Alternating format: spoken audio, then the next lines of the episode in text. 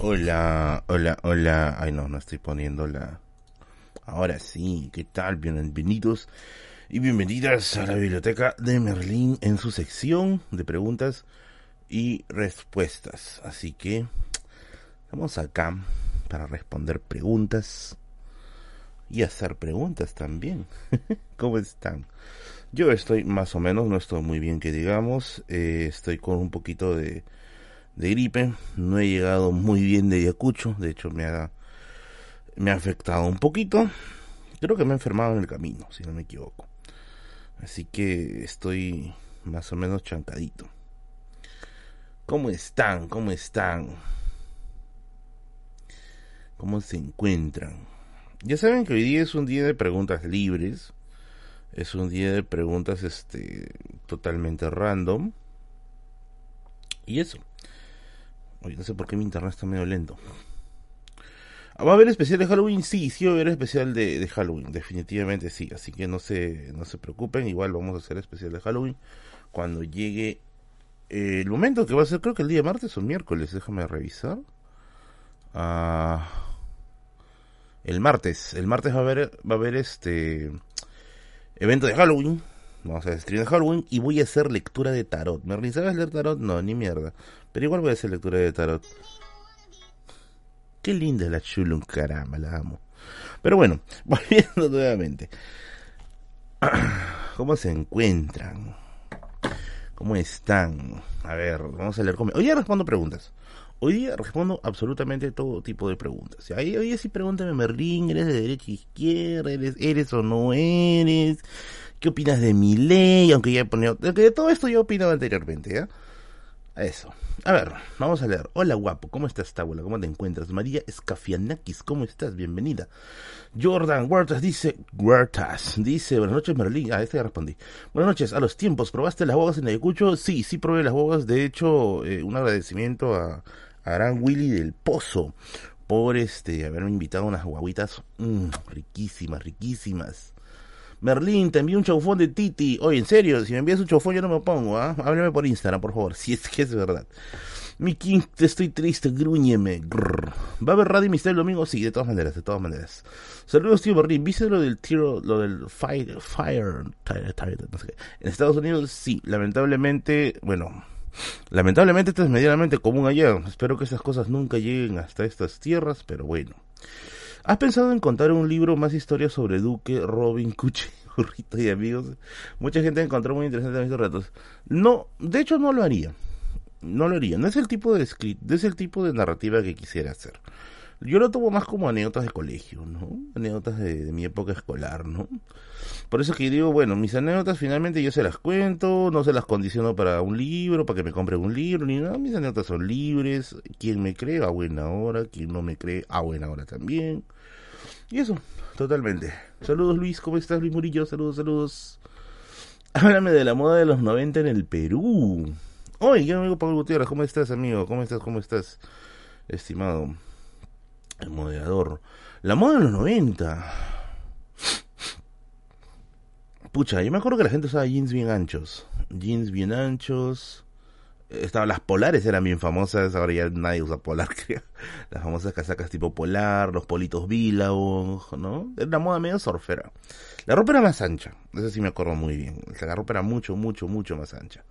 Ahora no. Ahora sí lo noto muy, no sé, todo que muy aesthetic, como le dicen. Aunque lo noto más pathetic que otra cosa. Pero bueno, yo sigo usando ropa ancha. Hay ropa ancha para ti, me sí, sí, ropa ancha. Y gracias a la ropa de la señora Chelita.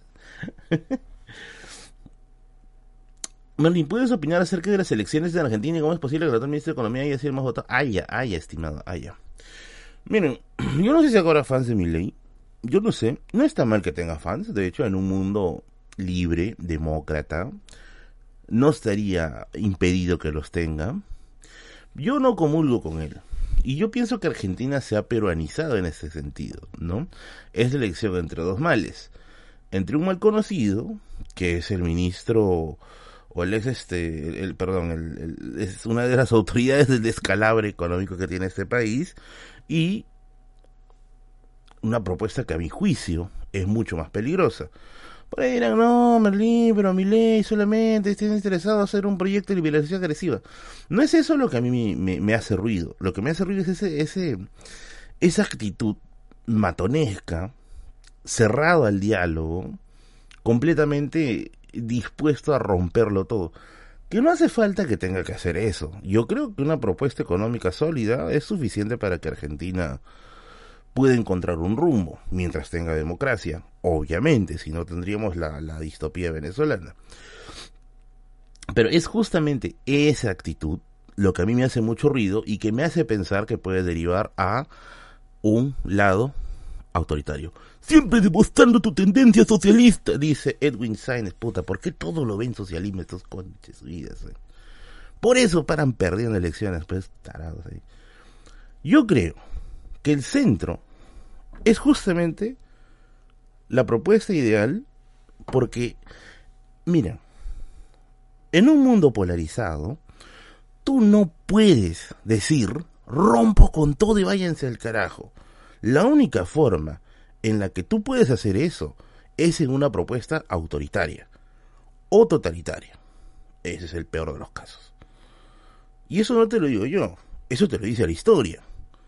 Velasco, que es un caso, vamos a ponerlo así, que la gente le suele llamar de izquierda, que Velasco recuerda que persiguió a los comunistas, dicho sea de paso, tuvo que hacer lo que hizo porque llegó a una propuesta autoritaria. Fujimori para hacer lo que hizo, tuvo que derivar en una propuesta autoritaria. El autoritarismo no es ni de derecha ni izquierda, dejen de ser cojudos, por favor. El autoritarismo es una bandera del radicalismo universal. No se metan la idea en la cabeza de que solamente los comunistas son radicales, los capitalistas pueden ser radicales. Incluso, por ejemplo, mucha gente me dice por ahí, oye, me dice, Merlín, ¿por qué no hacen una propuesta, por ejemplo, como la de la India? ¿no? Una rebelión como la de Gandhi. Mucha gente mira el caso de Gandhi como un caso de pacifismo. Lo que ignoran muchos es que para que Gandhi llegue a ese punto, las luchas por la independencia en la India tuvieron que ser muy, pero muy salvajes y muy sangrientas.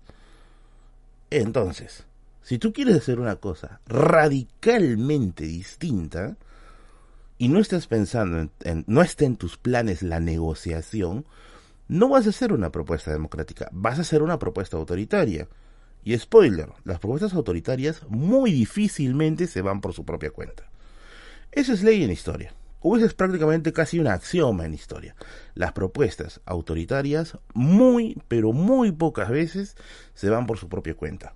¿Saben? Incluso hay un diccionario de términos de ciencia política que yo siempre recomiendo, que lo sacó el Fondo de Cultura Económica, a menos que piense que el Fondo de Cultura Económica es comunista.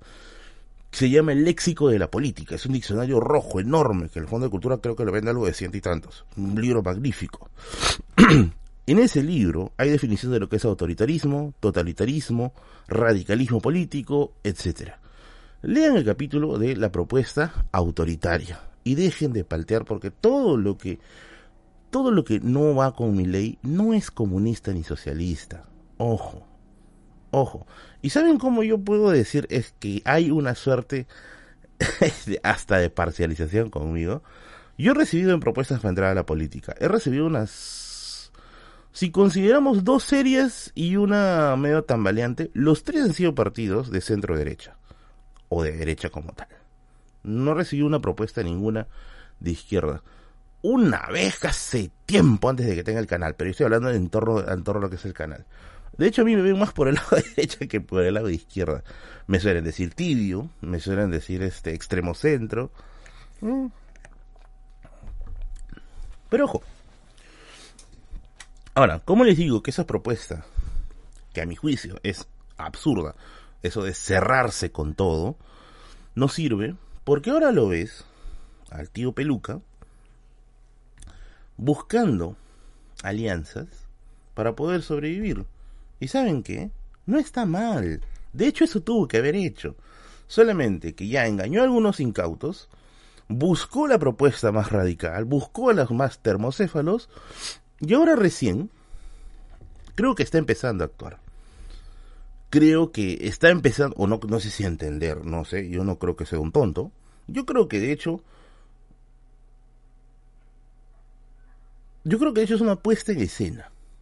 ¿Saben por qué? Hay una biografía que he estado leyendo de, de Miley, se llama El Loco, acá se los muestro, lo estoy leyendo en el celular, porque eh, el formato de Kindle está muy caro. Esta biografía es, ¿ya? Carajo, espérense un ratito. No sé cómo, hasta ahora no sé bien cómo se utiliza. Mejor se los muestro en el iPad, en el iPad ¿eh? Ver, a ver, a ver, a ver, a ver. Mejor se los muestro en el porque creo que en el celular no se va a ver bien. Acá está. Un ratito, un ratito, un ratito. Porque quiero, quiero que lean esta, esta biografía. A mí me gusta mucho y podrás decir, no, le escribió un enemigo de mi ley. No lo sé, solo sé que fue muy conocida o tuvo bastante, bastante, bastante pegada. Es de Juan Luis González, El Loco, La vida desconocida de Javier su irrupción. Tengo entendido, tengo entendido de que esta, de que esta biografía fue muy polémica salió editado con el fondo, perdón, con la editorial Planeta. y a mí me gusta. Si es que hay otras biografías, recomiéndenme. Yo lo agarré porque lo he encontrado, lo vi con Planeta y dije, bueno, me parece interesante, me compré el, el, el, formato EPUB, lo estoy leyendo. Pero si hay otras biografías, recomiéndenme. Personalmente, yo no comulgo con mi ley. Eso significa que comulgo con eh, la desgracia económica desgracia económica argentina, pues no, o sea, tampoco, no, pero no voy a comulgar jamás con una propuesta autoritaria, porque si de todas maneras me quieren enlazar o me quieren poner en una ideología, pónganme por último en liberal. Pero un liberal completo, pues, no esas huevonas que son liberales en lo económico, retrasado en lo social. No, un liberal completo es un tipo que reconoce la propiedad privada, respeta la división de poderes, cree en la libertad de mercados y evidentemente no se va a hacer el loco pues con los derechos sociales. Pues. O sea, no es como acá que hay liberales parciales o liberales mutilados, etcétera. ¿Es donde habla con el gabinete perruno? sí, sí, sí, sí, sí, sí. Si quieren, enlacenme ahí. Si no, póngame Nacional Mototaxista. Mejor, mejor, mejor, mejor. Sí, tengo entendido que el libro está para descargar, está para descargar libre, yo por qué lo he comprado. Pero bueno, no importa, no importa, no importa. Ya fue todo teocracia nomás. Tío Merlín, presidente de la Asociación de Guaqueros, dice. Liberal de bocas nada más. El problema de los liberales en el Perú, de la gran mayoría de estos que son mediáticos, es que son liberales, son liberales mutilados, totalmente. O sea, son liberales que que solo lo son, solo lo son en lo económico. Pero en lo social, no. O sea, en lo social es, no, vaya a la mierda. ¿no? Usted, a usted no se le respeta. Yo creo que un verdadero liberal respeta los resultados electorales. O sea, un verdadero liberal respeta el resultado salga como te salga. Si gana la izquierda, pues te conviertes en un fiscalizador de la izquierda. Si gana tu partido, te conviertes en un crítico que se respete las políticas de eje. No, si gana la izquierda, me hago el huevón. No, si gana mi partido, me hago el huevón de los roches, ¿no? Porque eso de ahí sencillamente no funciona. Y cada vez pienso yo, esta es una percepción muy merliniana, pienso yo, creo yo, de que la gente ya no es tan huevona, la que la gente ya no es tan fácil de engañar como antes.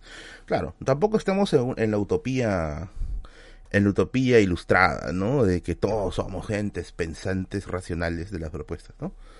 Pero yo creo que es más difícil engañar gente hoy en día. Es más complicado. Esto yo lo noto, por ejemplo, en colegio, en colegio, hay un libro muy bueno, muy bueno, que se llama ¿De qué colegio eres? Este libro que salió editado con el Instituto de Estudios Peruanos, se los recomiendo que te explican cómo las élites suelen tener sus, sus reciclados en el poder, ¿no? Cómo encuentras el familiar del familiar del familiar del familiar. Siempre atornillado en el poder. Y claro, antes no, no sucedía. O sea, antes uno lo aceptaba. Decía, bueno, pues no, el hijo de tal está ahí, el hijo de tal está ahí, el hijo de tal está ahí. Me parece que hoy en día hay una crítica más fuerte a lo que es eh, la sacada de vuelta a la meritocracia. Me da esa impresión. Me da esa impresión. Cosa que antes no se escuchaba. O escuchaba muy, muy poco. Entonces, eh, me parece que ese es un cambio positivo. ¿Ya? Un cambio positivo. Así que espero que, que siga ese curso. Porque finalmente, finalmente, eso sirve para varias cosas. Yo creo que sirve para varias cosas, ¿no? Uno, te va a servir para evitar la famosa puerta giratoria en la que no se renuevan, no se caras, se renuevan intereses. Y dos, para que en caso exista una nueva élite o casta política, como quieran llamarlo, esta sea vista con mucha, pero mucha más desconfianza, ¿no? Eh, justo esto, eh, el otro día eh, en, Ayacucho, estábamos conversando con un grupo de escritores. Un saludo para la gente con la que conversamos en Ayacucho. Eran intelectuales, no, sé si llamarse intelectuales, pero eran personas de letras, muy leídos, muy cultos. Es muy raro que encuentres a una persona que lea Campbell en la calle. Es muy raro que encuentres a una persona que lea Mircea Eliade en la calle. Personas muy cultas. Y justamente conversando con estas personas, me comentaron, pues, ¿no? Cómo ahora el hijo del hijo ya no es tan, o sea, cuando tienes, por ejemplo, vamos a poner a, a, Rubencito y apellido rimbombante, ya la gente le cree mucho menos. La gente se pregunta, ¿cómo mierda llegó ahí? ¿Cómo llegó allí? O sea, por méritos no fue. ¿Cómo esta persona con ese apellido llegó allí? Por méritos no fue. Algo tuvo que ver. Entonces ya ahí creo yo, ya ahí creo yo esa tendencia. Ojalá, ojalá que se pueda, que se pueda generar a mayor escala. ¿Por qué, y ¿Por qué la gente sigue creyendo fake news? Porque yo creo que es un proceso que recién está madurando. O sea, no es un proceso que, que ya está concluido, ¿no? Pero me parece de que romper o ser incómodos a esas personas que tienen el poder o los recursos y están donde están pontificando meritocracia, yo creo que está muy bien que se les comience a criticar. Está muy, pero muy bien que se les comience a criticar. Y uno escucha sus opiniones y tú también te preguntas, ¿cómo carajo han llegado ahí? ¿No? ¿Cómo? O sea, ¿en qué, ¿en qué parte? ¿En qué sentido? Lo único que a mí se me ocurre es contactos. En contactos. Lo único que a mí se me ocurre. Saludos para Enrique. sí, dice. Quiero ser diseñador editorial. ¿Creen que se puede en el Perú? ¿Qué es un diseñador editorial? Salvatore. Sácame, sácame la duda. Yo no sé, no sé, no sé muy bien a qué te refieres. Vamos a leer los yapes, ¿ya? Vamos a, vamos a leer, vamos a leer.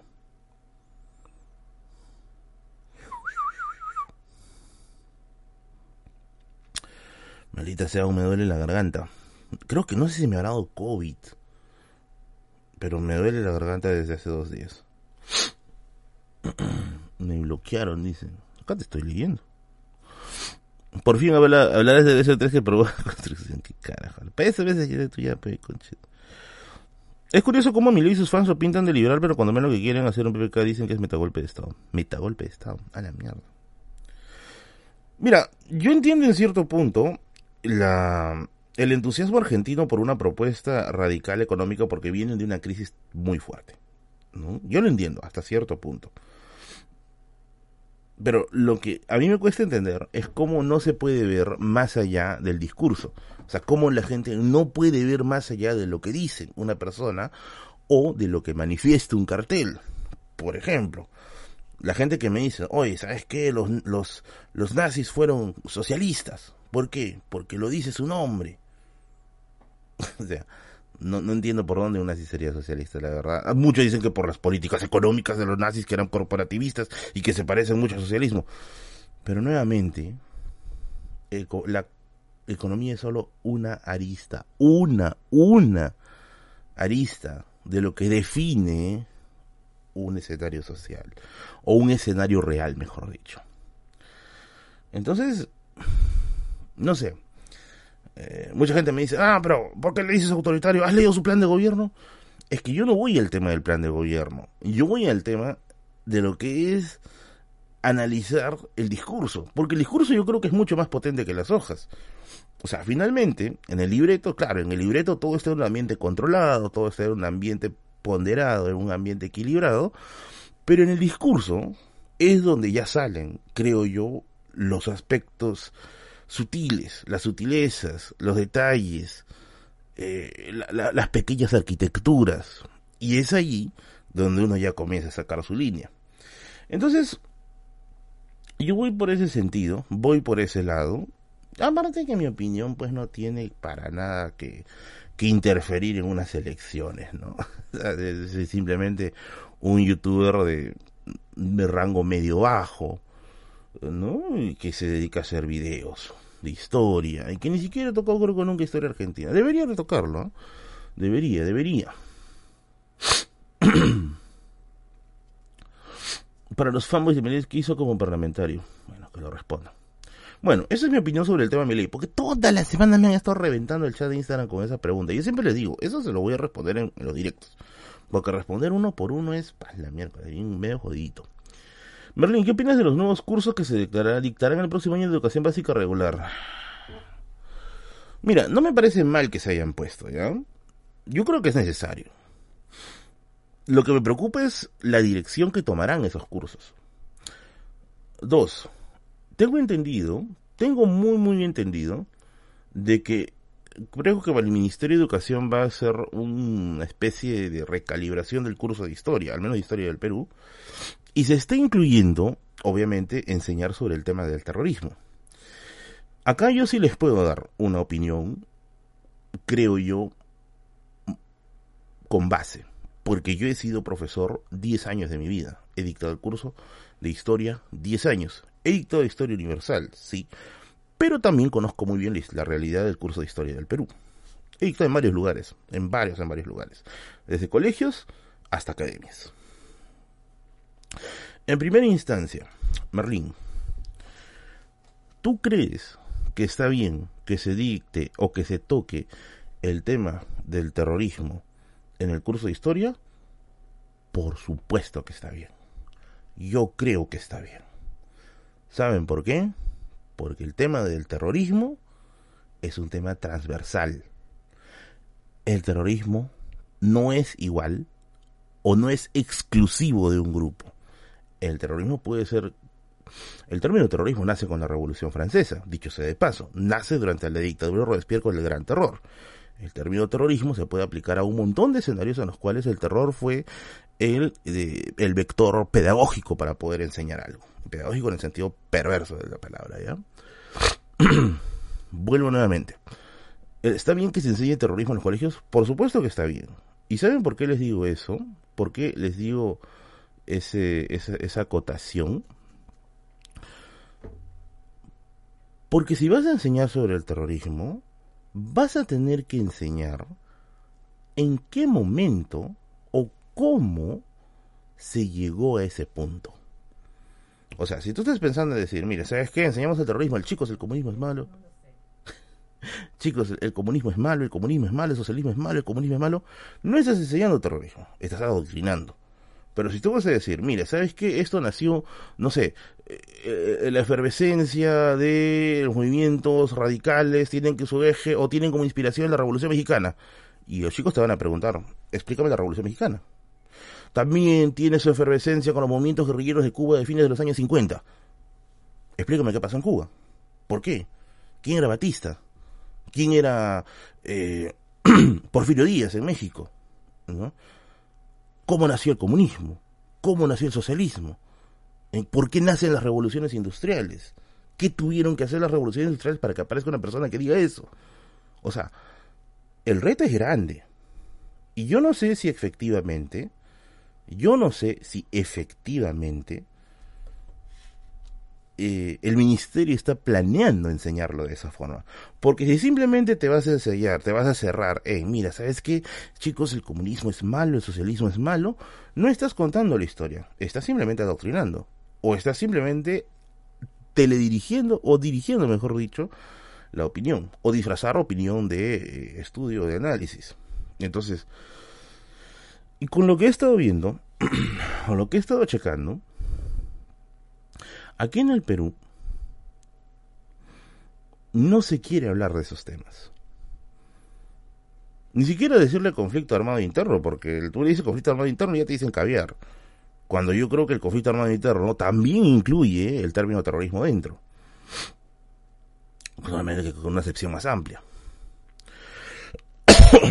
Entonces, eh, es muy difícil, porque acá en el Perú no se quiere hablar de estas cosas. Acá en el Perú hay una suerte casi de pacto de que hay que desaparecerlo. Pero la desaparición forzada de algo es imposible. Porque sí o sí va a quedar las preguntas en el aire. Sí o sí.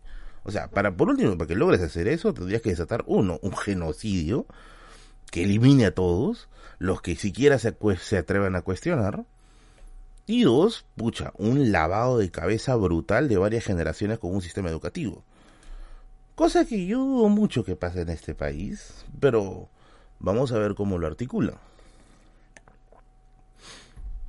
La becha de Batista con Rey Misterio dice. Es que también es un suceso relativamente reciente. Yo creo que con el tema del terrorismo ya se puede tocar, ya se puede manejar.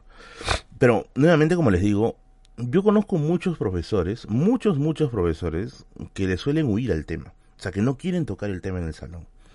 ¿Por qué? Porque es un tema muy, muy complejo. Muy, muy complejo. Al chivolo del cole no le importan esos temas. Por favor, a ti no te habrá importado o a tus compañeros le habrá importado. Yo vengo de, de una experiencia de enseñanza de 10 años. Es cierto, a todos no les interesa. Pero cuando tienes un buen profesor, le interesa a la mayoría.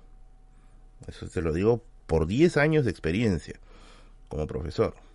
O sea, de poder se puede. De poder se puede hacerlo. Estás hablando de la historia del Perú de los siglos así en One. A ver, yo el Max dice, Merlín, es verdad que Fujimori se peló todo el paititi. Bueno, esa es la hipótesis del padre Polentini, ¿eh? El padre Polentini, que en paz descanse. Tiene un libro llamado El Paititi, el libro que dicho sea de paso es un libro muy difícil de encontrar, aunque ahora en Kirk han aparecido dos, no sé si ya se lo habrán llevado, ¿ya? Eh, y yo tengo uno, y, y, bueno, siempre se ha criticado mucho la visión de Polentini, porque Polentini cuenta lo que le dijeron los nativos de la zona.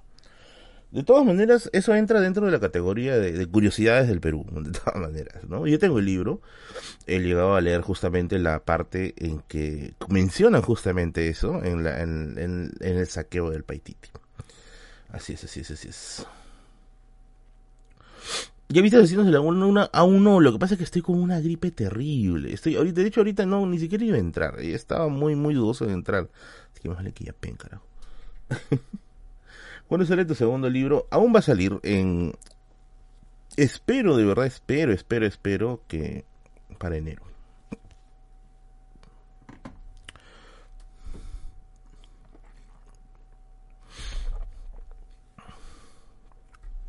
Les quería contar.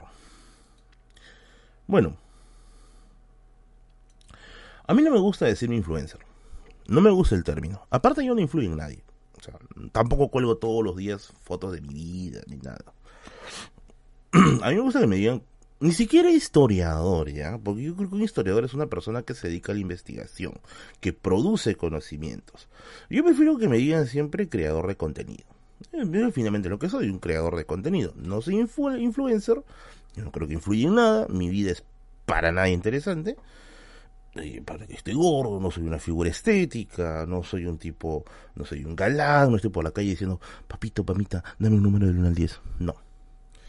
Eh, historiador tampoco a tiempo completo soy, porque me dedico principalmente a lectura de historiografía. No produzco por temas de tiempo, pero me gusta mucho leer historiografía. Así que yo me considero un creador de contenido. Esa es mi labor. Un divulgador de contenido, Merlin Garfield dice.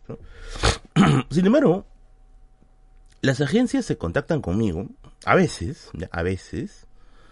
Eh, el firma Oxfam hizo Cherry el programa. ¿Oxfam? Oxfam, son farmacia. Eh, a veces las agencias se contactan conmigo. Eh, ya sea para temas publicitarios, para temas de viajes. Ah, lo de Ocran. Sí, sí vi lo de Marco, sí vi lo de Marco. Sí vi lo de Marco. Bueno, tengo mis diferencias con Marcos y Fuentes en el sentido de su contenido. Hay cosas que me gustan, hay cosas que me dejan medio what. Sin embargo, yo no voy a ser mezquino y debo decir que sus libros de, Humala y de PPK son muy, muy buenos. A mí me gustaron bastante. El de Humala es una genialidad, me gusta mucho. El de Perú y Cerro sí, más o menos, ya, más o menos. Pero bueno, me gustan los dos libros que tiene de, PPK y de Humala. El casi bicentenario sí no lo he leído, sí no lo tengo hasta el día de hoy. Pero bueno, volvemos nuevamente al tema. Las agencias me suelen contactar para hacer temas de publicidad, etcétera, ¿ya? Eh, yo suelo comprar mi ropa mucho. Bueno, no mucho. Yo tengo dos lugares para comprar ropa. Yo soy talla XL, ¿ya? Yo soy talla XL. creo que ya soy doble XL, ya, soy, estoy expandiéndome como el universo. Yo suelo comprar mi ropa en dos lugares, ¿ya? Uno, esto, esto no es publicidad para, no, para nada, en Big Panda Clothing, la tienda Big Panda, que tiene hasta 7XL, Dios mío.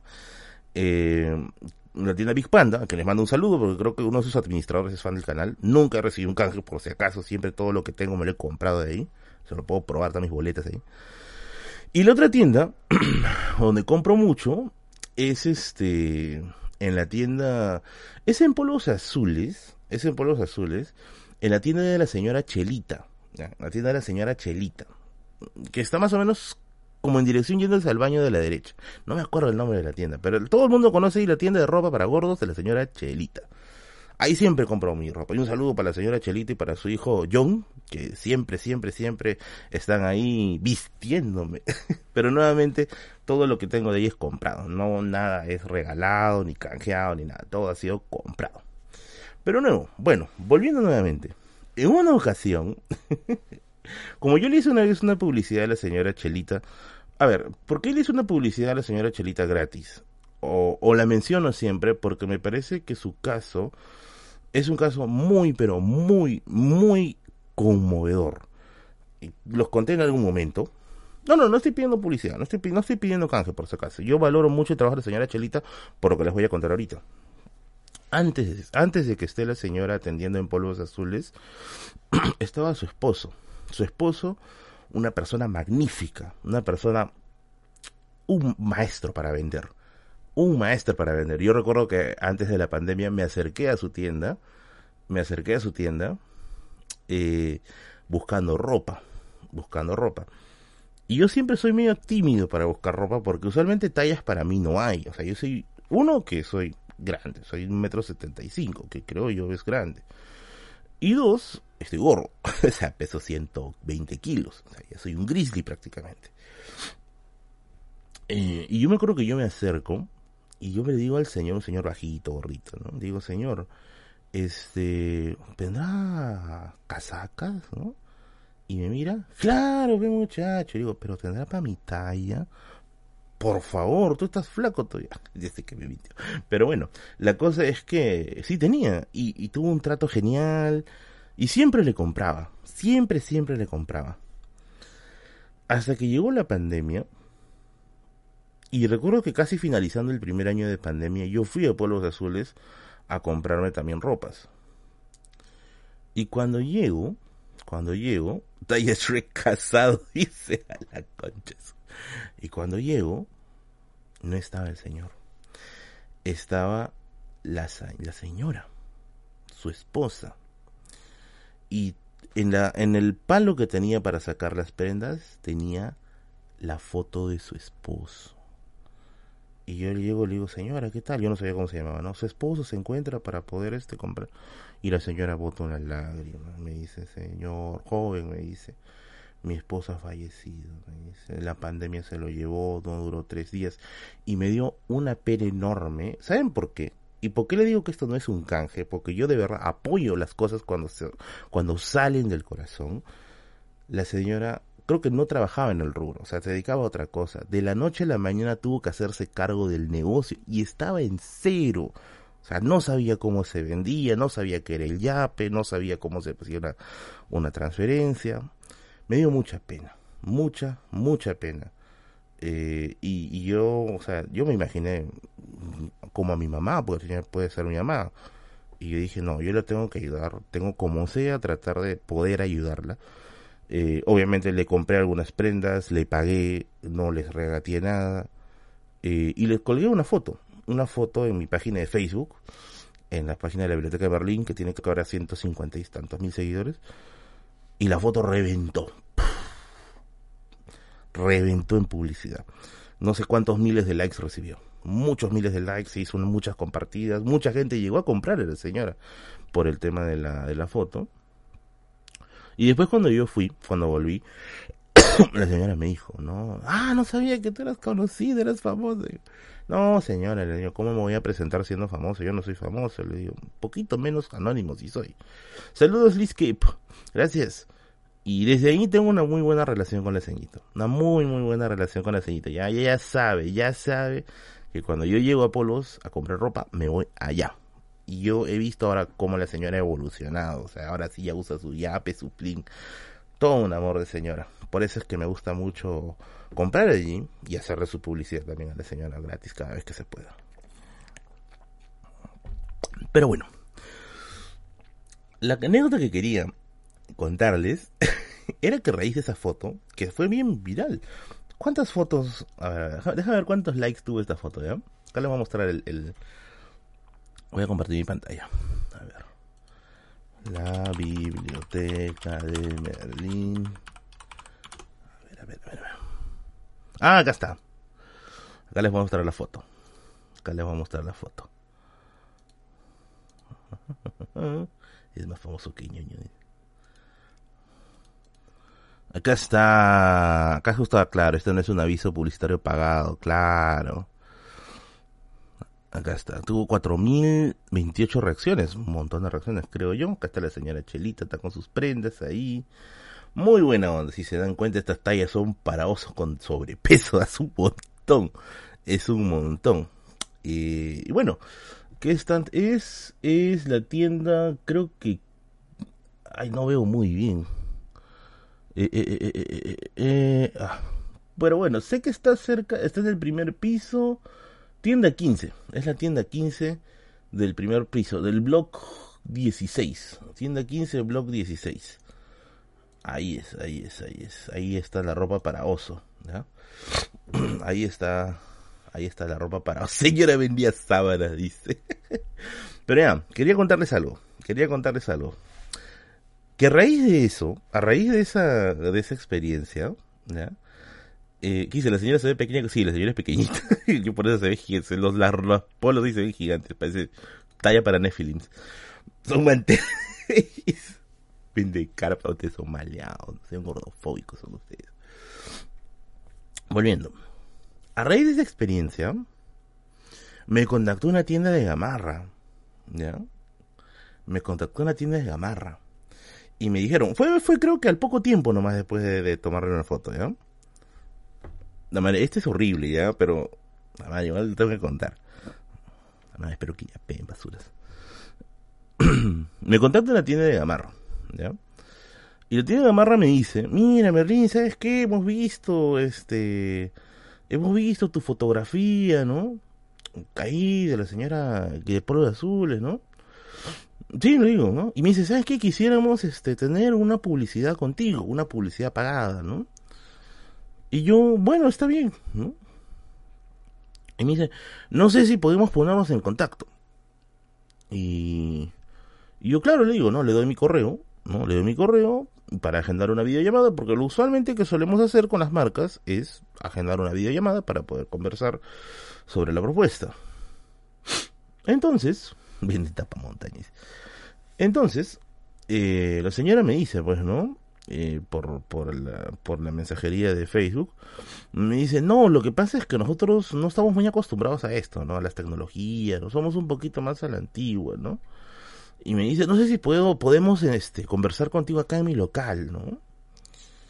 Y como era una propuesta jugosa, muy generosa económicamente, yo dije, ya está bien, ¿no? Voy a, voy a tomar un carro, voy a tomar este, no, ese caso me fui con tren, todavía no sale pues de acá, espérense, voy a tomar un tren, el tren, y llego hasta Gamarra. Entonces yo llego, ahí abajo, ¿no? Y está, estaba en esta galería que le dicen guisado, si no me equivoco. Guisado creo que es. Creo que sí guisado, no sé, sáquenme, sáquenme la duda, ¿ya?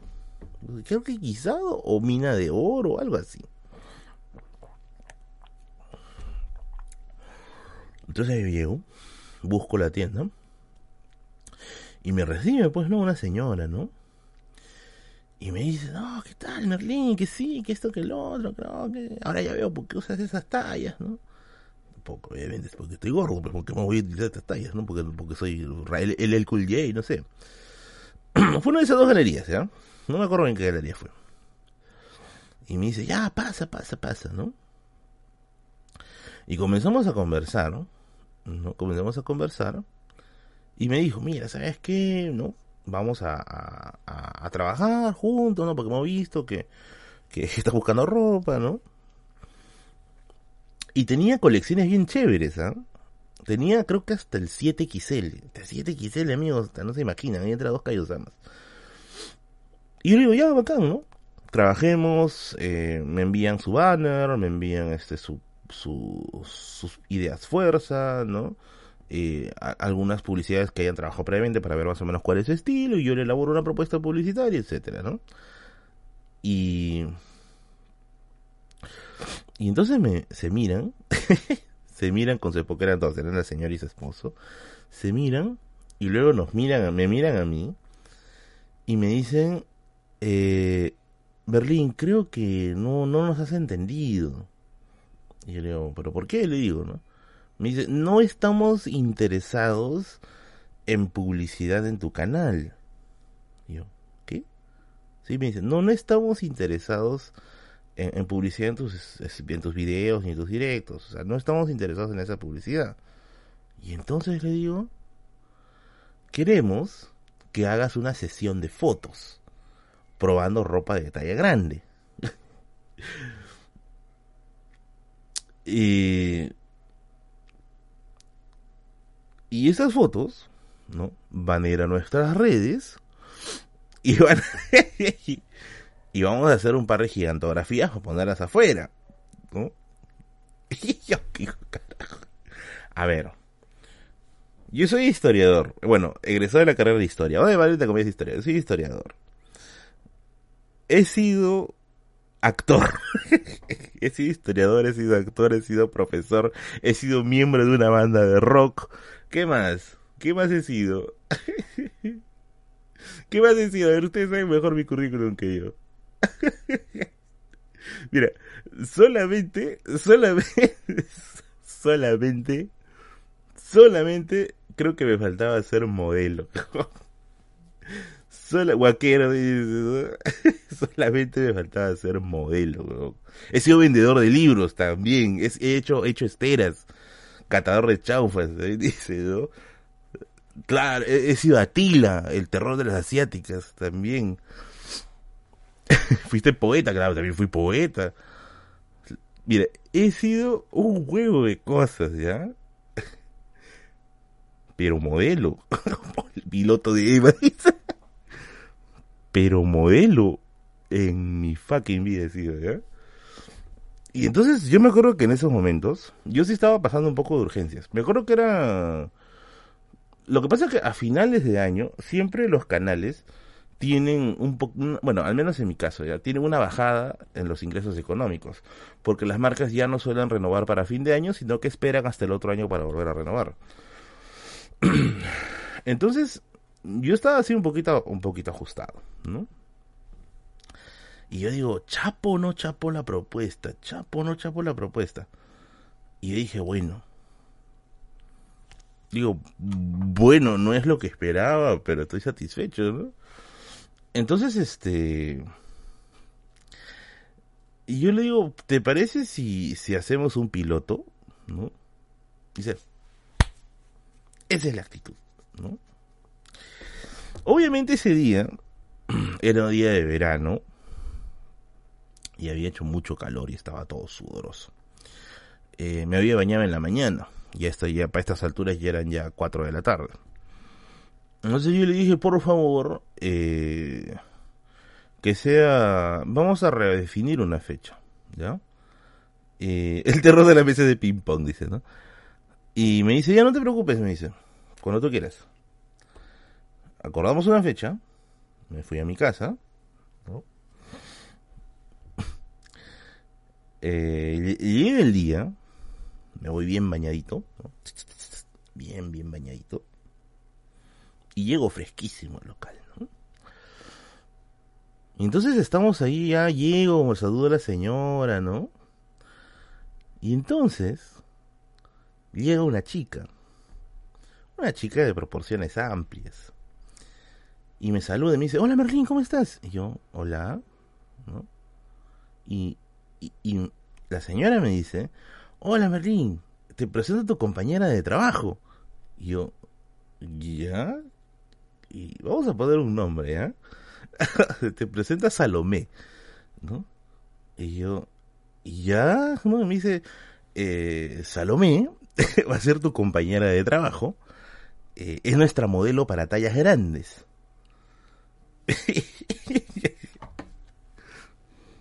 Oye, no debería estar contando esto, así que ahorita carajos, ahorita se ponen a yapear mierda. no debería estar contando esto. Y de la ropa de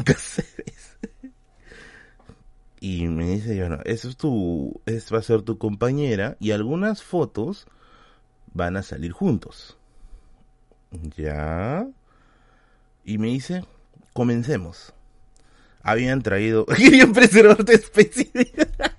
hijo de puta.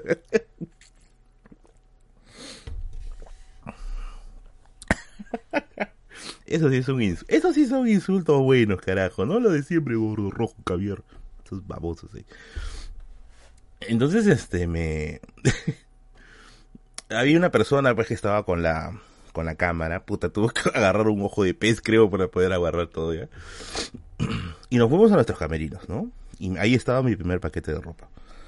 Si no me equivoco, era un jean, un polo, polo azul, creo, un polo blanco y una camisa floreada, ¿ya? Y, y nos fuimos, nos pusimos en donde era pues la sesión de fotos con esas luces y todo, ¿no? Y entonces la chica llega también con una forma, con un vestido casual, creo, algo así, ¿ya? Y nos tomamos la foto, pues, ¿no? Una acá, otra acá, otra acá. Posa así, posa así, ¿no? Eh, luego creo que nos dieron un set de invierno. De un set de invierno, una casaca así, la, el fachaleco que dice North Face, ¿no? La chica también tenía un abrigo, ¿no? Y decían, como era, atrás había una pantalla, había una sección que tenía una especie de pantalla verde, ¿ya? Como esos, esos paneles verdes y se supone que nos iban a, a photoshopear, ¿no? Y decían, ya, tómense de la mano, esto. O sea, tenemos que fingir literalmente que estábamos, que éramos, no sé, algo para que aparezcamos en las, en las revistas para gordos, ¿no? Y todo chévere, hasta ese momento, todo acá. Hasta que yo regreso al camerino y solamente encuentro un short y unas sandalias. Entonces yo regreso y digo, señora, este, se han olvidado el, se han olvidado el polo o se han olvidado la camisa, ¿no? Y me dice, no, no, no, este es para la, para la ropa de playa. Y yo, ¿qué? Ahora sí, Motomoto y Gloria este es para la ropa de playa. Y yo ese rato me puse, no, no, no, no, no, no, no. Y, y yo dije, señora, no, no puedo hacer esto, le digo, no, no puedo hacer eso, no, no voy a, no voy a, no voy a posar con esto, ¿ya? Y me dice, no, que sí, que, que es para, para que salgan los catálogos, ¿no? Y entonces me dice, mira, si estás incómodo, no te preocupes, me dice, podemos añadirle un poco más a lo que habíamos pactado. Y ese rato, cuando me mostró lo que se podía añadir, yo dije, ya, era para una campaña anti-obesidad. Me metí al camerino, salí con el short y las sandalias, ¿no? Y nos tomamos unas fotos con lentes de sol, así, ¿no? calendario para San Fernando. Terminó la sesión de fotos. Salimos de, de, ahí. Puta, yo me senté. Después encontraste un sillón tántrico. Dice. Salimos de allí.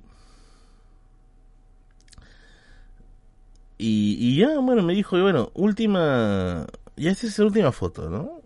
Y la última foto, bueno, era, era esas sesiones así. Eh, más casuales, ¿no? Y ya. Me despedí, la señora me dice, este, no te preocupes, salió todo muy bien, ¿no? Salió todo genial, así que vamos a seguir trabajando juntos, ¿no? Y me fui. Me fui. Se lo juro que en el camino a mi casa yo me sentía sucio, que era para completar su Pokédex. La vaina es que al día siguiente, que se me iba a hacer el pago, ¿no? Eh, eh, la señora me mensajea otra vez y me dice, este, señor Merlín, eh, pásame su, su número de cuenta, vamos a proceder a hacer el depósito de la cantidad señalada más lo que acordamos a última hora. Ya estaba por pasarle mi cuenta. Ya estaba por pasarle mi cuenta y al último desistí. Le dije, señora, eh, la verdad es que siento que esto se ha salido de control. O sea, le dije la verdad, ¿no? Que me sentí incómodo eh, haciendo todo esto. Porque evidentemente, claro, las primeras fotos eran chéveres, ¿ya? Porque sí, estaba así más formal. Pero las últimas ya era ya estilo playero, pues. Yo no soy playero para empezar, pues, ¿no? Y la señora como quiso ofrecerme más plata, ¿ya? Pero ya para ese momento, para ese momento yo ya estaba ya como que diciendo, bueno, eh, mejores formas de ganarse la vida, ¿no? No digo que sea mal, pero a mí no me gusta. O sea, no sé qué se me pasó por la cabeza para aceptar, ¿ya? Dije no. No, aparte, aparte, aparte de que, o sea, salir allí hubiera sido bullying eterno. Eh, la señora lo entendió. La señora lo entendió. Eh, no salió la, revista, pero tengo entendido que sí, bueno, o sea, la revista sí salió, pero se consiguieron otro gordo. Eh, yo ya no era. Ahora, tampoco es que yo sea, yo sea un, gordo estético, o sea, tampoco lo soy. O sea, el Baro es un gordo estético, yo no soy un gordo estético, soy un gordo rústico. y, bueno, supongo que habrá conseguido algo, algo mejor. Y ya, y básicamente eso. O sea, en sí, por ahí debe existir unas fotos en formato RAW. RAW, ¿ah? Debe estar en RAW esa huevada. Unas fotos en formato RAW posando en diferentes circunstancias. Así es.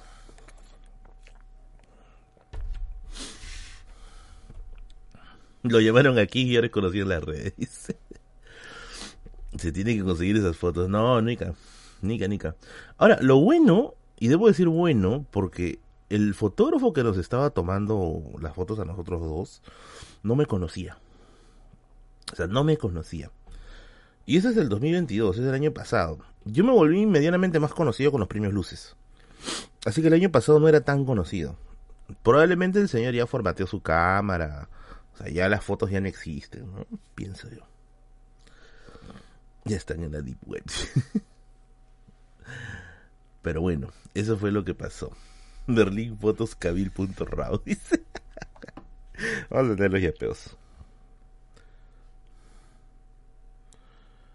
Nari, nari, nari, Mañana sales en Magali. Oigan, tengo una anécdota hot. Tengo. ¿Quieren que les cuente una anécdota hot? Bueno.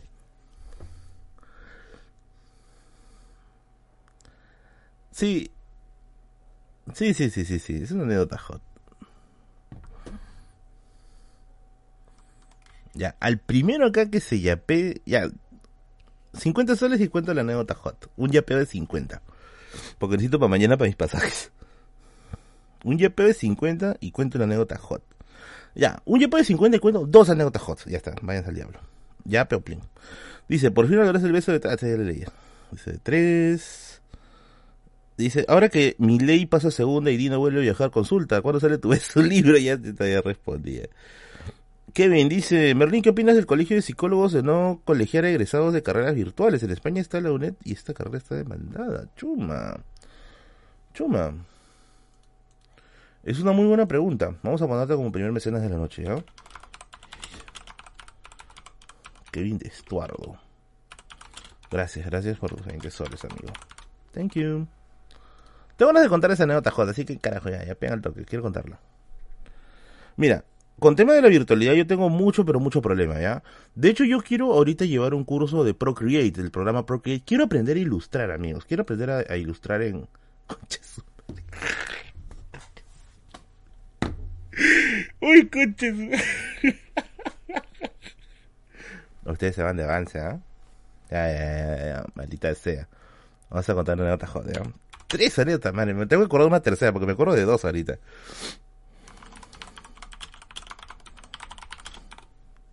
Gracias, Soledad, por tu gran aporte. Muchas gracias, bebé. Tama. Vamos a ver los yapes, ¿no? Tengo una, una, un momento muy, pero muy... Eh, o sea, tengo sentimientos muy encontrados con la virtualidad, ¿ya? Por ejemplo, yo ahorita estoy buscando eh, un curso de Procreate, que es un, que es un curso para hacer ilustraciones, ¿ya? Eh, sin embargo, todo lo que encuentro de Procreate, todo, todo lo que encuentro en Procreate es virtual. Yo quiero llevar un curso presencial, ya sea en IDAT o no sé dónde. Quiero aprender a utilizar el, el, el Procreate en iPad. Así que se me hace complicado. Ojalá que haya cursos virtuales. Por favor, Vito, Vito Renta, no spames, por favor. Ya Soledad dijo tres. Oscar, gracias Oscar por tu yapeo también. A mí también me encanta que estés aquí. Qué caga de risa, dice Daniel. Gracias, gracias por tu yapeo. Y un saludo para Miriam por su yapeo de 10 soles. Ya. En la Toulouse, pues. He visto en Toulouse, pero es virtual, amigos. Yo quiero algo presencial. Sí, yo quiero algo presencial. No quiero. No quiero virtual. El Procreate es contable. Sí, yo tengo un iPad y en ese iPad se, ya tengo el Procreate, ya lo compré ya, ya lo tengo ahí. Quiero aprender a ilustrar. Quiero hacer mis NFTs. ya, vamos a contar la anécdota. ¿Ya? Vamos a contar la anécdota. No voy a decir con quién, definitivamente. ¿Ya? No voy a decir con quién. Pero hace un tiempo,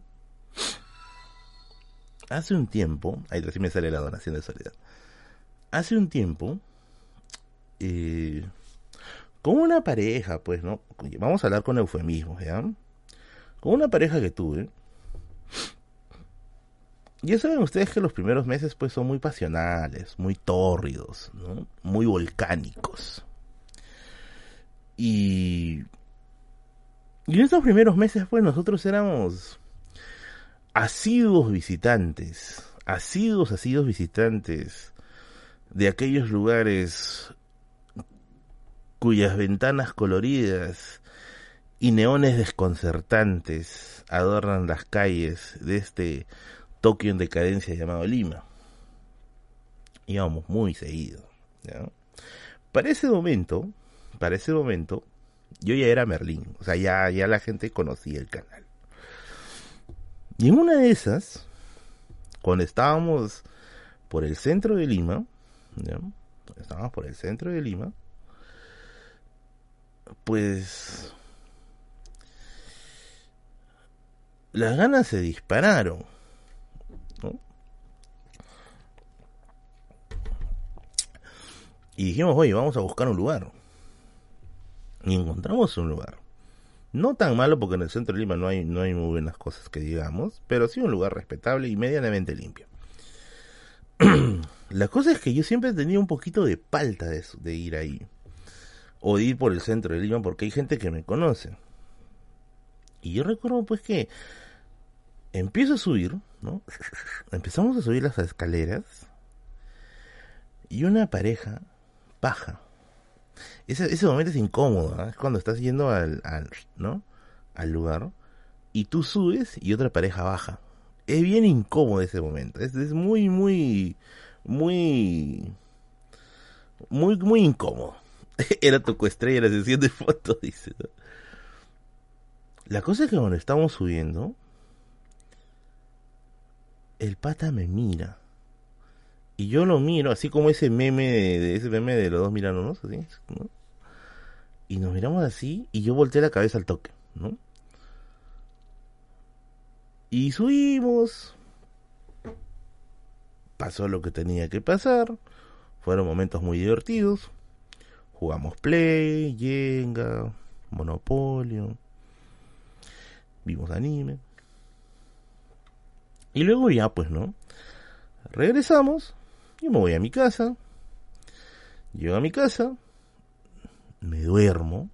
Voy a dar mi respectiva dormida. Y después de eso se me ocurre, pues, este. Revisar, pues, ¿no? Revisar mi, mi celular, mis notaciones de Instagram. Mis notificaciones de Instagram. Y cuando reviso. encuentro una. Una. Una. encuentro una. Una notificación que decía, ah, Merlín, oye, un favor, este, me dice, no te vayas a molestar, me dice, ¿ya? Pero hace un rato yo estaba en un lugar discreto, me dice, ¿no? Y me parece haberme cruzado contigo. ¿Eras tú, Merlín? Me dice, ¿no? Y yo miré el mensaje y dije, puta madre. Lo dejé ahí, no le respondí por falta. Pero ya había dado a aceptar al, mensaje. O sea, él vio que lo había visto. Porque cuando no le das a aceptar, no, no sale el visto. Y al rato, me vuelve a mensajear. Me dice, Merlin, no te paltes, me dice. Es que de verdad yo pensé, yo pensé que si eras tú y siempre he querido conocerte, me dice. siempre he querido conocerte. Y quería pedirte una foto ese rato, me dice. Y, ya ese rato yo le dije, pucha amigo, eh, le digo, mira, ¿para qué te voy a mentir si es lo evidente? Sí soy yo, así soy yo, ¿no? Y me dice, ah, lo sabía, me rí, puta, eres grande, me dice, eres grandote, me dice, puta, sí, le digo, pero chitón, mamá, chitón, chitón, ¿ya? Tiempo después, me acuerdo que en la fil, en una fil, no voy a decir en qué fil, pero en una fil, que yo había ido, un montón de gente se acuerda, se, acerca pues a tomarse fotos conmigo, ¿no? Bla, bla, bla, bla, se acerca a tomarse fotos conmigo. Y entonces viene un joven, que no me conoce, no me recordaba, ¿ya? Y me dice, Marlín, oye, ¿qué tal, no? Hola, ¿qué tal, cómo estás? Le digo, saludos, saludos. Y una foto. Ya, le digo. Y, y yo y, me dice, no, Merlin, yo antes nos hemos visto. ¿Así, digo? ¿En la feria Ricardo Palma? No. ¿En la feria Animalé? Eh, no. ¿En Ciudad Librera? No. ¿En dónde? En el hotel. Yo. Y ese rato, yo estaba acompañado de un par de personas más. Era un par de suscriptores, una suscriptora y un suscriptor. ¿Ya? Que yo creo que el pata lo dijo de buena fe. O sea, cuando dijo en el hotel. O sea, yo creo que el pata lo dijo de buena fe porque sí. O sea, sí nos habíamos encontrado en un hotel.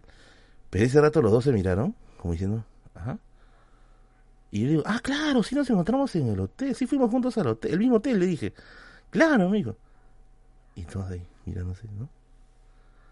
No, un gusto, un gusto, ¿no? Gracias, gracias por recordarme, ¿no? Sí, sí. Y yo le digo, nos hubiéramos tomado una foto juntos en el hotel, le digo, ¿no? Sí, no, bla, bla, ¿no? Y me di cuenta que sí estaba recontra, recontra descontextualizado lo que estaba diciendo. Pero bueno, esa es una. Vamos a contar la otra. La otra sí es más bizarra. Mucho más bizarra. La otra me pasó en la universidad. La otra me pasó en la universidad.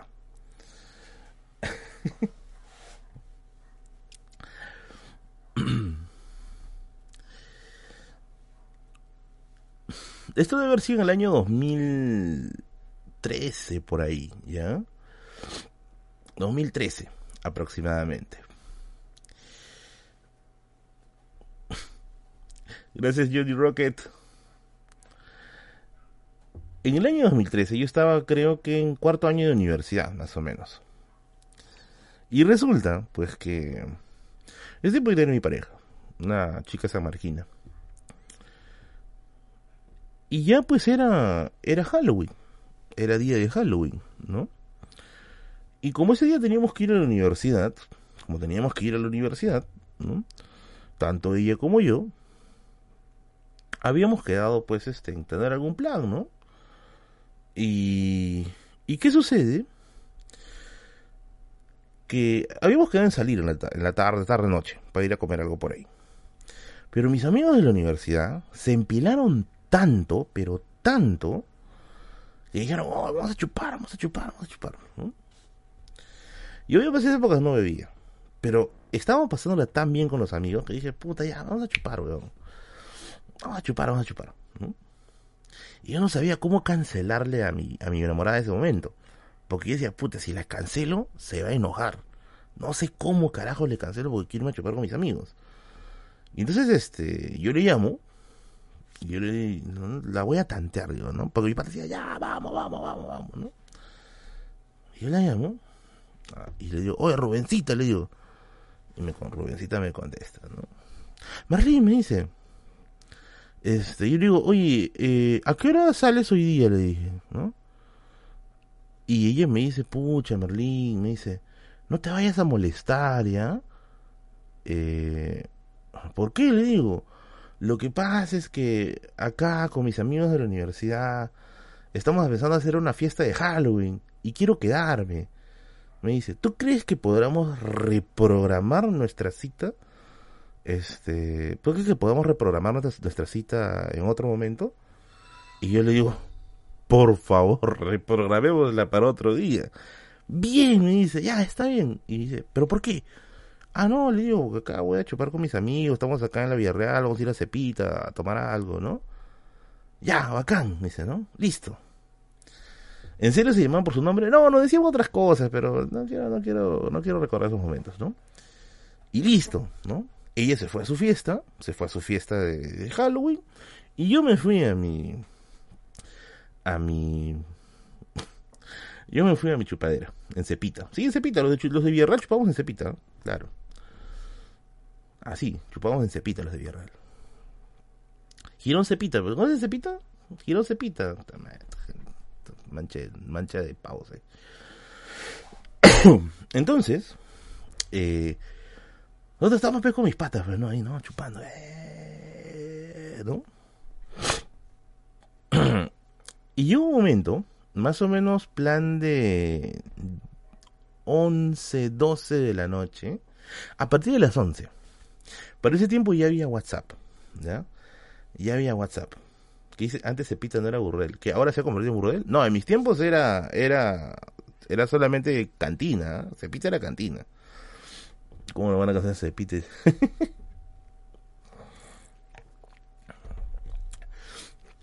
este. Para ese tiempo ya había WhatsApp. Y nosotros ya estábamos ya mamadazos, ya estamos chupados ahí.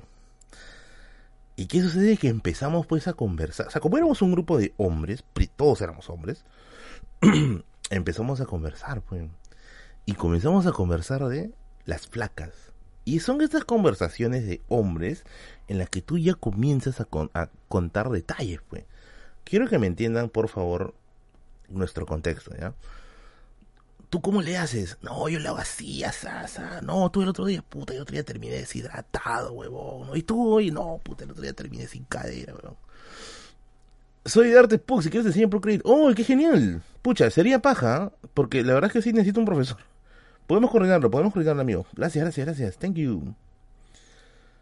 Y todos comenzamos a contar, pues. No, que sí, que yo hago así, el helicóptero invertido. No, yo hago el Tomahawk, weón. No, yo hago el Hiroshima Negrosaki, weón. Y en esas, en esas conversaciones, ya, en esas conversaciones, pucha, tú poco a poco te vas No, que te hago chivita al precipicio, decía el otro, ¿no? Tú ya te vas pues ya mm, recalentando, ¿no? Y yo recuerdo que ese rato estábamos hablando por WhatsApp con, con, con mi enamorada. Y le digo, oye, Rubencita, ¿en qué estás? Me dice, no, que estoy acá en la fiesta. Y ella también estaba chupando, ¿ya? También estaba tomando. No, que sí, que acá estábamos bien divertidos, ¿no? Y yo le digo, no, sí, yo también acá estoy, ¿no? Y la clásica, no, sí. La, con la que quieres abrir la conversación, no, sí, estoy pensando en ti, no, sí, sí, sí. ¿Así ¿Ah, cómo? Puta, de forma pecaminosa, le digo, ¿no? Y como ella ya estaba medio chupada también, me dice, pucha, yo también, me dice. Y yo le digo, habla. Y, y ella me dice, ¿a qué hora sales? Y yo le digo, mira, yo acabaré de chupar plan de una, una de la mañana. Y me dice, ya, yo creo que a la una o una y media me libero, me dice. Y yo le digo, ¿puedes este, ausentarte en tu casa hoy día? Y me dice, sí, normal, me dice. Ya, yo también, ¿no? Y, y me dice, ya, ¿dónde, dónde, dónde? Me dice, ¿no? Porque parece que los dos estábamos así como, como trombo con la puga chueca. Y me dice, al mismo lugar. Al mismo lugar, al mismo lugar. No les voy a decir dónde era el mismo lugar, pero era en el centro de Lima. Porque si no, se va a convertir en la meca ese lugar. el mismo lugar, al mismo lugar. Ya. Entonces, llegaron ya plan de una de la, de la mañana. Mis patas ya estaban mamados, ya estaban borrachos, ¿no? Y yo digo, ya chicos, ¿saben qué? Ya me voy, ya me voy, ¿no? Me quito, vamos, este, ya me, ya me voy, ¿no? Y dice, no, chao, huevón, quédate, quédate, huevón, quédate. Y dice, no, no, ya me voy, ya, huevón, ya. y me dice, ah, seguro te vas con esa huevona, son tus, somos todos tus amigos, huevón. No, huevón, en serio, ya me voy, le digo. Y me quité. Chapé un taxi y me voy a este lugar, pues. Entonces, para ese rato, ya nos estábamos ya nosotros monitoreando por el WhatsApp. y yo estaba medio borracho, ya, estaba bien borracho. Y en eso, cuando ya llegamos al punto, cuando ya llegamos al lugar, yo veo algo acercándose hacia mí.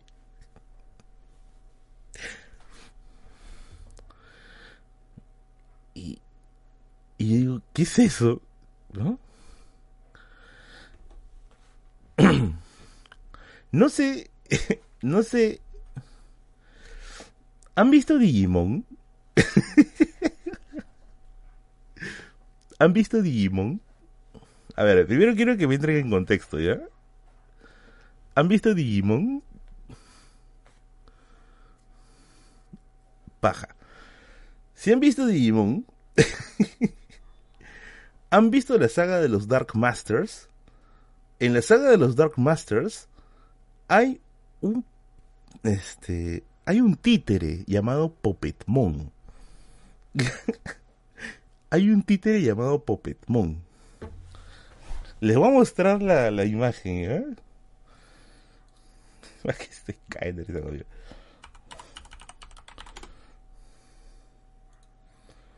Acá, acá, acá está.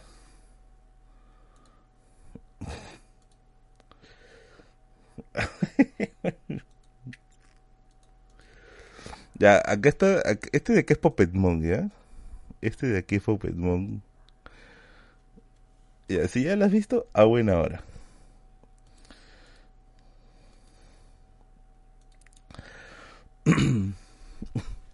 Yo veo algo acercándose, puta, con unas tablas atrás, ¿no? ¿no? Así, ¿no? Así, ¿no? Y llega y me dice, hola Berlín. Y yo, hola. Y me dice, soy yo, me dice.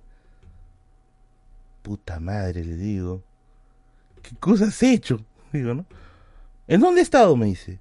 Y ese rato me pongo a pensar puta madre, estaba en una fiesta de disfraces, pues, porque era Halloween. y resulta que, claro, toda su base que estaba en tono, ¿ya? se había disfrazado. Y como tenían, creo que los, las pancartas eh, del Centro Federado, del, del Secos, del Secos San Marcos, lo que conocen el Secos San Marcos, ahí tenían las pancartas, y estaban para reciclarse, pues, ¿no? Agarraron eso y se empezaron a hacer disfraces. No sé por qué carajo escogió, o sea, y yo creo que escogió Pinocho, pero sus amigos cuando la disfrazaron creo que le hicieron más parecer Puppetmon que Pinocho, ¿ya? La cosa es que llegó con su disfraz. Y yo, no te podías haber sacado eso, le digo, ¿no? No, me dice que tenía que venir rápido, si no me ibas a salir. Así entramos. Pero, puta madre.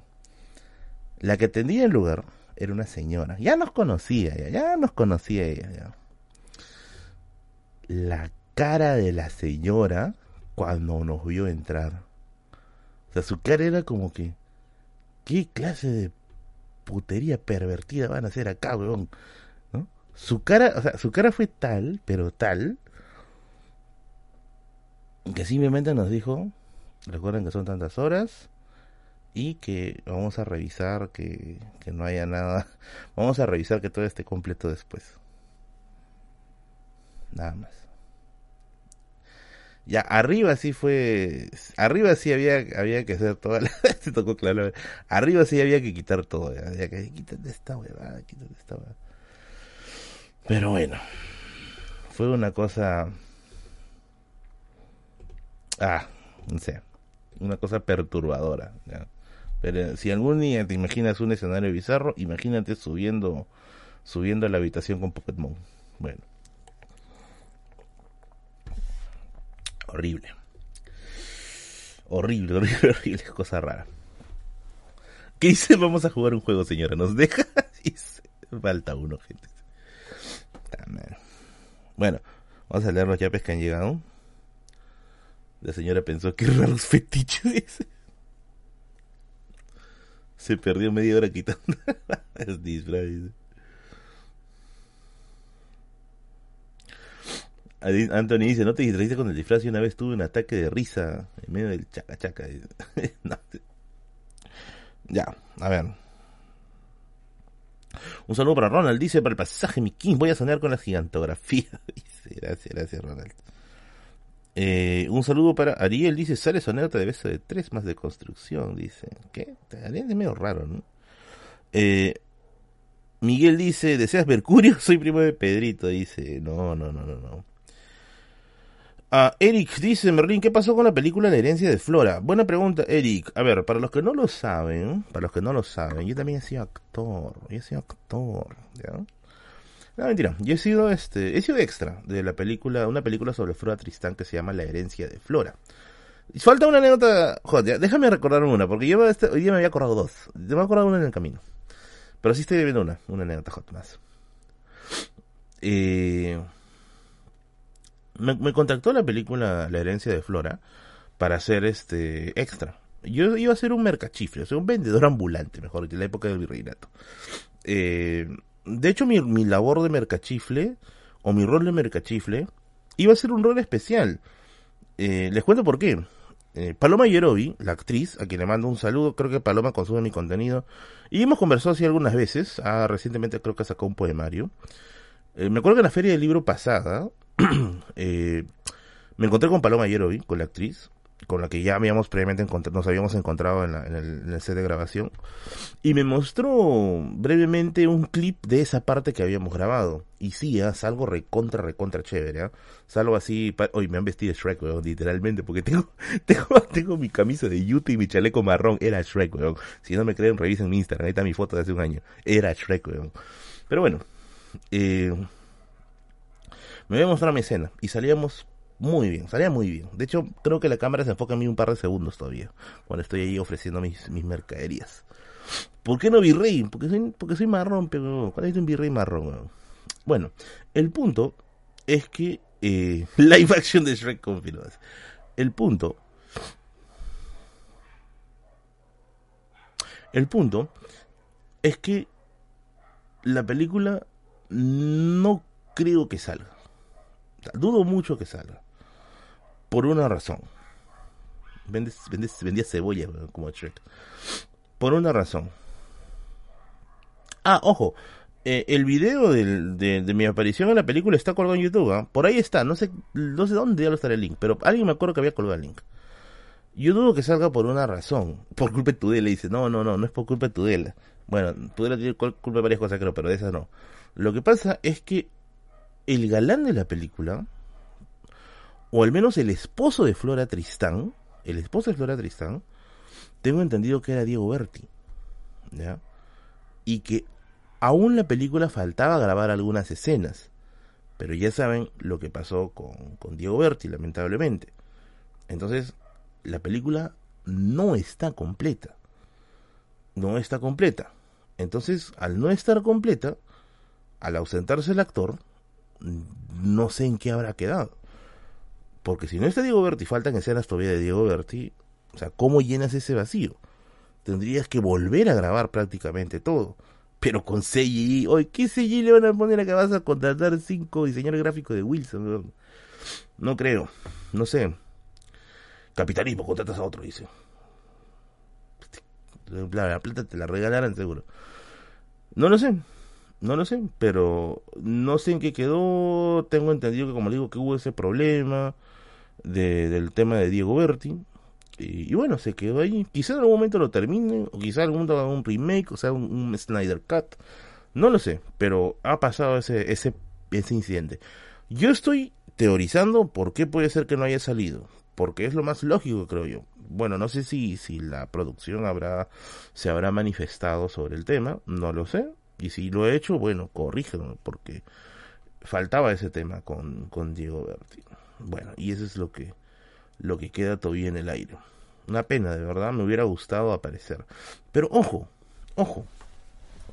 Yo siempre he querido participar en una en una producción histórica.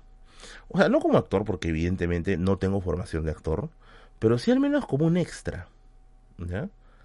Eh, sí al menos como un extra.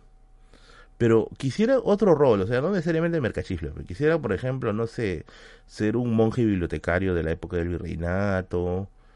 O si quisiera interpretar a un malvado, a un malo. Si pudiera interpretar a un malo, interpretaría a Rufino Echenique. Quisiera interpretar, no sé si estamos igual de gordos, pero quisiera interpretar a Rufino Echenique. Tu Camaro, no, que, que me vas a destrozar, weón, con cuatro megaterios, me vas a, descuartizar, weón. Oye, pero tú tienes escena como el Juego de Tronos dice, no, no, no, no. Buena, Merlín, hiciste la de Gabumbo, dice. Pero bueno, quedo ahí, quedo ahí, quedo ahí, quedo ahí. También podría ser el Virrey Amat. Bueno, si es que me pasan talco. Porque el Virrey Amat también sí era bien subidito de peso. Podría ser, podría ser el Virrey Amat. Con bisonte, dice.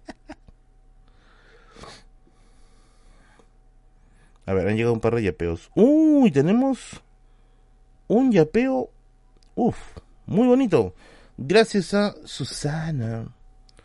Susana. Estoy loco por tomar. Gracias, Susana. Susana de Plantagenet. Una monarquía francesa recontra antigua. Gracias, estimada Susana, por tus 30 soles de apoyo al canal. Thank you.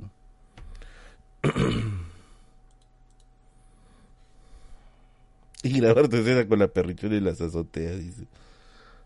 Qué frío de frío eres, amigo. A ver, ¿qué otras propuestas indecentes más me han hecho? Me han propuesto entrar a la política, tres veces si no me equivoco. Dos con partidos de derecha y uno con partido de centro. Ah, también una vez este, un, un pata que creo que habrá pensado que yo era del otro equipo, también me me me mensaje un par de veces y yo le dije, oye, oye, aguanta, aguanta, aguanta, aguanta. Yo, no, naca, naca, la pirinaca. No, para nada. Eh, ¿Qué más? A ver. ¿Qué dice Merlin? En San Google dicen que Diego Verde sí terminó sus escenas. Bueno, como le digo, yo estoy teorizando. Puede ser que me esté equivocando. O puede ser que falte alguna cosa. No lo sé. No lo sé. Si es así, debe haber otras razones. No lo sé. Eh, ¿Qué más me, Es propuesta indecente. Propuestas indecentes. Bueno, está, está esa, la de las fotos para la marca. Ese de ahí. Bueno, esto no, no cuenta como propuesta indecente, pero sí cuenta como una propuesta un tanto tediosa. Que es este de las casas de apuesta. A cada rato quieren poner publicidad. Ya debo haber recibido, creo que esta semana, tres correos. Más o menos tres correos de propuestas de publicidad de casas de apuestas. Y acá no se hace publicidad a casas de apuestas, lo siento. Así estemos recontrapelados, no hacemos publicidad con casas de apuestas. Y acabo de recibir una llamada. Espérenme un momento, por favor. Ya, manda tu saludo. Ya, mándale por favor un saludo a Oscar de la Cruz, que es tu fan. ¿Ya? Me acaba de Gracias. ¿Ya? Cecilia, claro, sí me acuerdo. No digas su apellido total, porque acá están, este, se van a stalkear. ¿Ya?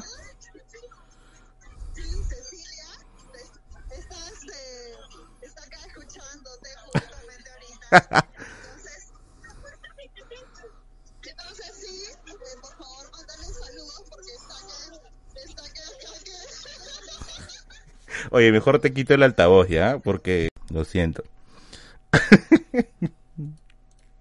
lo siento, lo siento, lo siento. Ay, carajo, que se me cae el celular.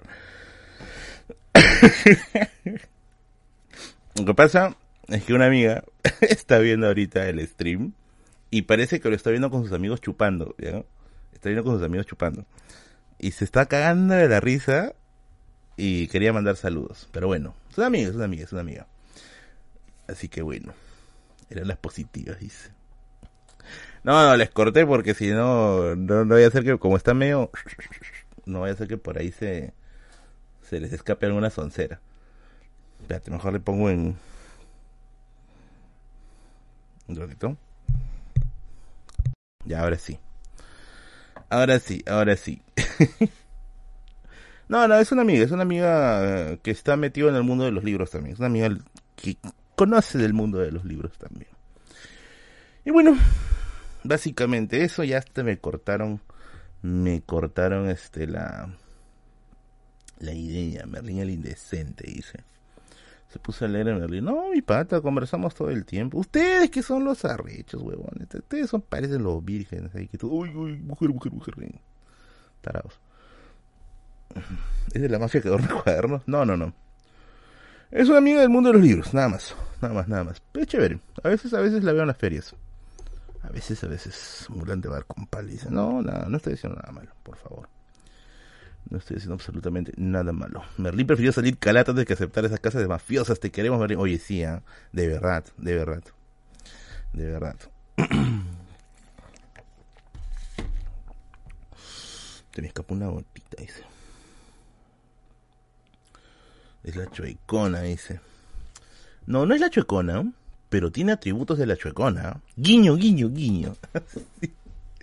Pensé que era la chica del Rempo, dijo. No, no, no, no, no. No es la chica del Rempo, amigos.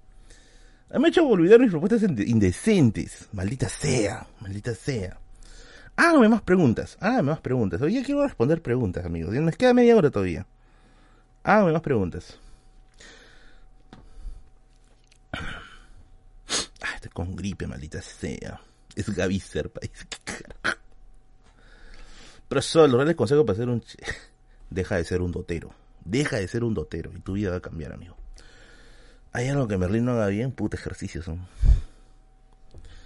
¿Quién es Leslie? ¿Qué? No, no, seas malo. Saludo para Leslie de Tenevis, una gran difusora del, de la literatura de terror. Cuenta de beso de A3. ¿Qué beso de A3? Yo nunca he tenido beso de A3, ¿sabes? ¿Cuál es la pose libre? Decís.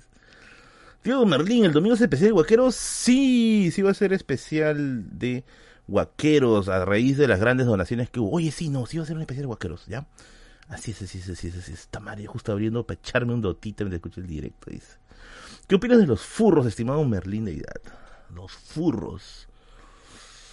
Yo una vez fui furro. Yo una vez pasé el proceso de la furrificación. ¿Qué pasa cuando vinieron los judíos del Perú? Sale, sale la próxima semana. Lo que pasa es que quería hacer el especial de Halloween, ¿ya? Yo una vez pasé el proceso de la furrificación, ¿ya? Sí pasé el proceso de la furrificación. Recuerdo que hace, hace un tiempo, eh, bueno, mm, una pareja que yo tuve, lo tuve poco tiempo, ¿ya? Eh, estaba haciéndole una fiesta para su para su hermanita. Su hermanita cumplía años, ¿no? Creo que cumplía algo de 8 años, para no me equivoco. 7, 8 años, ¿no? Y entonces, este... ya para esos tiempos, ¿no? Ella había contratado como que una suerte de, estos equipos de, de, animación para las fiestas y todo el asunto, ¿no? Y entonces sucede que faltaba una persona, una persona eh, para hacer la de Knuckles. A ver, no sé si Knuckles cuenta como furro. ¿Saben lo quién es Knuckles? A ver. Porque la chica quería su fiesta de Sonic, no sé por qué. Y había un, un este, carajo, si sí es un furro. Y había un disfraz de Knuckles cuya persona que se le iba a poner no vino. Este de acá es. Ese de acá es Knuckles. Knuckles. Y entonces, este, me acuerdo que la persona que se le iba a poner no iba a venir.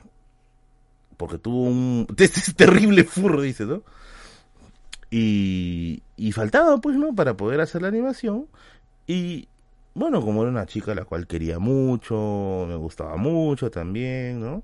Dije, ya, me la pongo, ¿no? ¿Saben qué es lo más gracioso?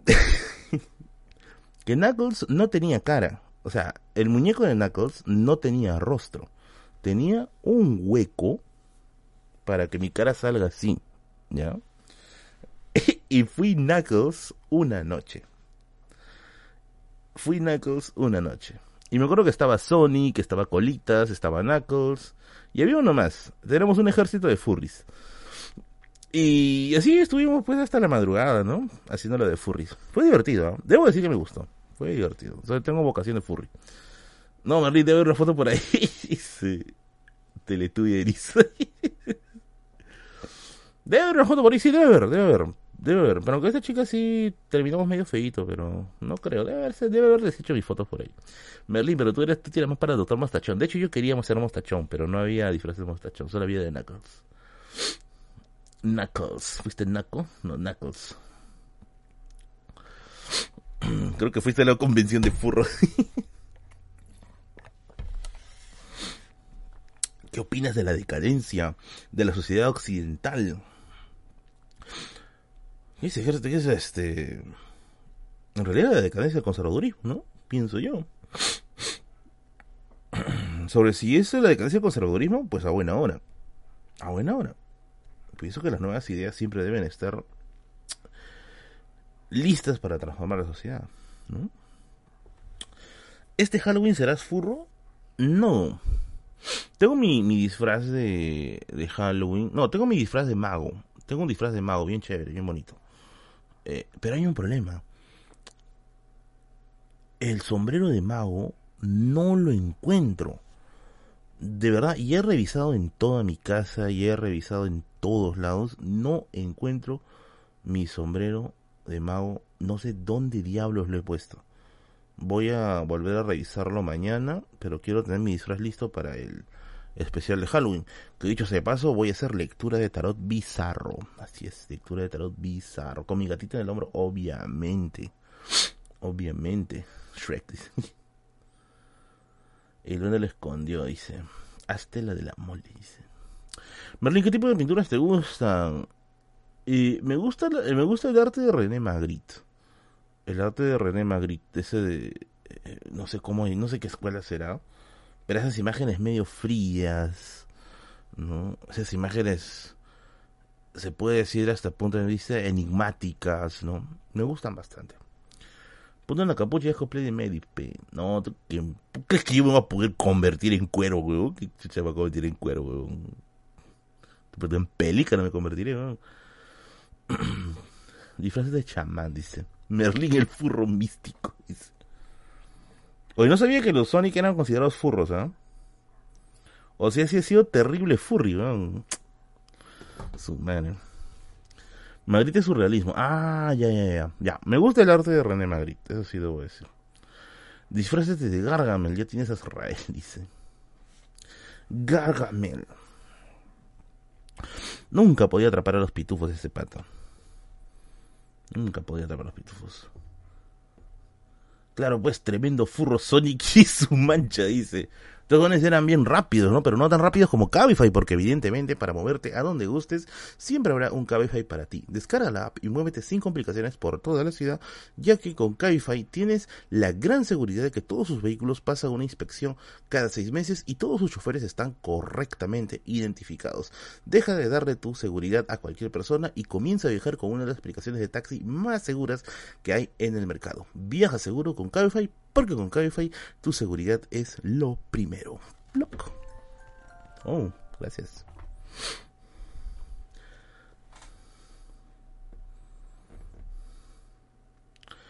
¿Qué opinas de la persecución a Hildebrand y otros periodistas? Solo quieren que unas de noticias.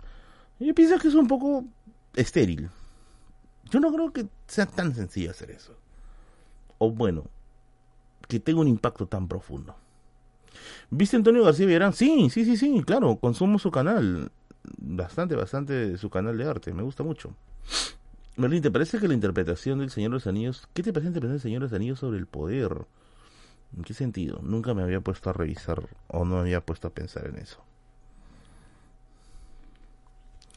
Tim Ring, ¿irás a ver Five Freddy's? Mm, si me invitan puede ser, pero yo no lo creo. No es como una película que me ansíe mucho mirar, ¿no? Quiero ver Napoleón, eso sí, así de ley quiero ver Napoleón. Sí conozco regular de Napoleón, conozco bastante creo de Napoleón, así que podría dar una buena, una buena opinión sobre ese tema. En NDG, Dilo nomás comentó que fue retenido por una banda de guaqueros. Sí, sí, una, sí, un video creo que en el que aparece incluso eso. Pucha, es que el pata Dilo nomás. A ver, yo sigo su contenido a veces, ¿ya? De hecho, me gusta. Pero esa de la sección de los guaqueros sí fue bien pendejo. ese sí iba a terminar mal. Incluso yo sostengo la hipótesis de que en un video de Dilo nomás, no me acuerdo cómo se llama ese video, pero yo creo que en un video de Dilo nomás, Juanma encontró una chincana. Yo estoy casi seguro que encontró una chincana. Digo casi, casi seguro. Pero creo que sí encontró una chincana. No me acuerdo qué video fue. Pero es un video en el cual él estaba explorando una zona cerca al mar. No sé exactamente cuál fue, pero creo que prácticamente sí encontró una chincana. Me puse en contacto con, me puse en contacto con, en contacto con Juanma, le mandé un mensaje a su página, me dejó en visto. ah no, me respondió una y la siguiente me dejó en visto. Ah, no, no me, no me acuerdo si me respondió. Creo que me respondió solo una y la siguiente sí me dejó en visto, pero eh, yo le dije, ¿no? Que sí, parece, me da la impresión que sí encontró una chincana. Pero bueno. Merlin, ¿esa chica que te llamó era la misma que frecuenta Only Smokers? No, no, no, no. Esta es una amiga del mundo de los libros. no tiene nada que ver con Only Smokers. Sí, sí, sí, también fue con Franz. Mm, no, de Franz no he visto. Chingana, no, chincana, chincana. Las chincanas son eh, túneles, son túneles que supuestamente hicieron los incas o anteriores a los incas que interconectaban zonas de importancia gravitante, ¿no? Por ejemplo, en Sacsayhuaman se sabe que hay chincanas. En Cusco hay varias chincanas, si no me equivoco. En Puno creo que también decían que había chincanas. Incluso decían que podía haber chincanas hasta abajo el Titicaca. Eh, y eso, siempre ha estado en materia como que de, debate, ¿no? Si realmente existen, o perdón, si realmente eh, sirvieron para algún objetivo específico, o eran ceremoniales. Incluso hay una leyenda de que esas chincanas llegan hasta hasta lugares donde se dice que el Inca está oculto, ¿no? Y que hay un reino intraterreno. Eso sí es ya más volado, ¿ya? Pero hay historias así sea lo que sea, las chincanas son muy, muy llamativas, ¿eh? Porque, o sea, es, ¿qué necesidad había de construir eh, caminos debajo de la tierra? ¿Mm? Marlene, ¿cómo inició tu amistad con Kevin y el librero? Buena pregunta. Con Kevin comenzamos a ser amigos hace dos años. Kevin y yo nos seguíamos ya previamente. Kevin me había mandado un mensaje cuando yo llegué a los 100.000 suscriptores. Yo también le mandé su agradecimiento. Y de ahí yo quería encontrarme con Kevin en algún momento, yo seguía su contenido, a mí siempre me gustó mucho el contenido de Kevin. Y tenía unos ejemplares de, literatura que quería obsequiarle, nos encontramos en el Queirolo, eh, conversamos, tomamos algo y fuimos muy, muy, muy buenos, muy buenos amigos desde ese momento. Con Gianfranco, del buen librero, nuestro encuentro fue un poquito más, más casual. Me acuerdo que en una ocasión me invitaron para dar una, dar una conferencia sobre el manejo de bibliotecas. Me invitaron a mí, invitaron a Gianfranco y a un youtuber más, no recuerdo, no, a un, a un booktuber más. Y con Gianfranco comenzamos a, a conversar y nos convertimos en patas y finalmente pues nos dijimos, no, hay que tener un espacio juntos y ahí fue pues el nacimiento de Dudas Eternas. De Dudas Eternas. Y así, desde ahí hemos sido amigos mucho tiempo. Eso no quita que hayamos discutido algunas veces, porque sí, algunas veces hemos discutido, como todo proceso de amistad tiene sus momentos tensos, pero eso no quita que siempre podamos arreglar las cosas. De hecho, en el, en el, ¿cómo se puede decir? Eh, en el programa creo que se ve bastante eso, se ve cómo tenemos puntos de vista bastante, bastante diferidos, muy diferidos, dicho sea de paso. Se han sacado la mierda. la peli sucedió de cine, aún no la veo, aún no la veo. Chingana, ese momento que se lo cole. Merlin, con lo que conoces de los incas, ¿crees que realmente existen sus túneles? Mira, chinganas hay en Sacsayhuamán. O sea, ahí se encuentran, existen. Pero de ahí a pensar que todo el Perú está cruzado por una gran red de caminos intraterrenos, eso ya es ya otra cosa. Así que eso es bien difícil. En un combate de dudas eternas, ¿quién gana? No sé qué tan acertada es la pregunta porque no sé quién, en qué punto uno ganaría allí. Pero cada uno tiene, tiene su propio punto de vista, ¿no? Kevin por nos parece un snob. No, no, no. De hecho, Kevin es muy divertido. Solamente que a veces en los videos se pone un poco técnico, pero Kevin es bien divertido. Ustedes no lo conocen. Por ejemplo, cuando, cuando estábamos, nosotros nos vinimos en el, en el vuelo de Ayacucho a juntos, nos sentamos en, nos tocó los mismos asientos juntos y nos vinimos cagándonos de risa. Kevin es bien divertido. Tienen que conocerlo mejor. Creo que también tienen un poquito que soltarse. Que soltarse este, para este nuevo formato, ¿no? Yo he visto el caso Monroy, aún no. Por favor, jueguense el DVD. De Coricancha a Sacsayhuama hay uno, pero está tapado. Así, ah, ya.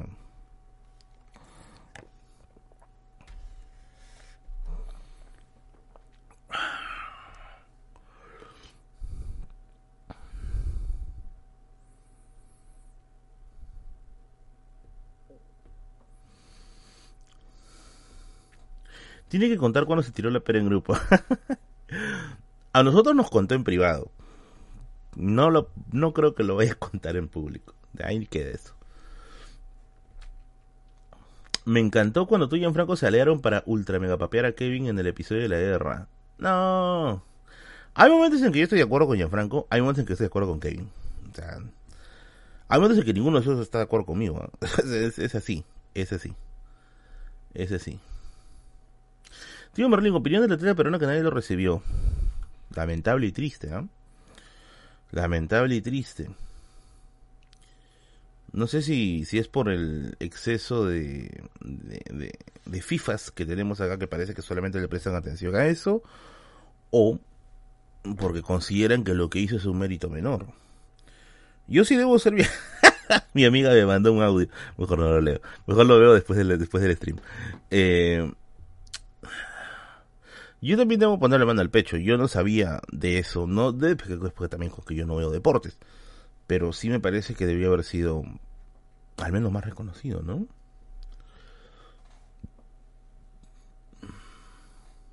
Había escuchado que hay túneles que conectan la iglesia de Lima a la iglesia de Cusco. ¿Será verdad? Pucha, si es así va a ser bien complicado, ¿ah?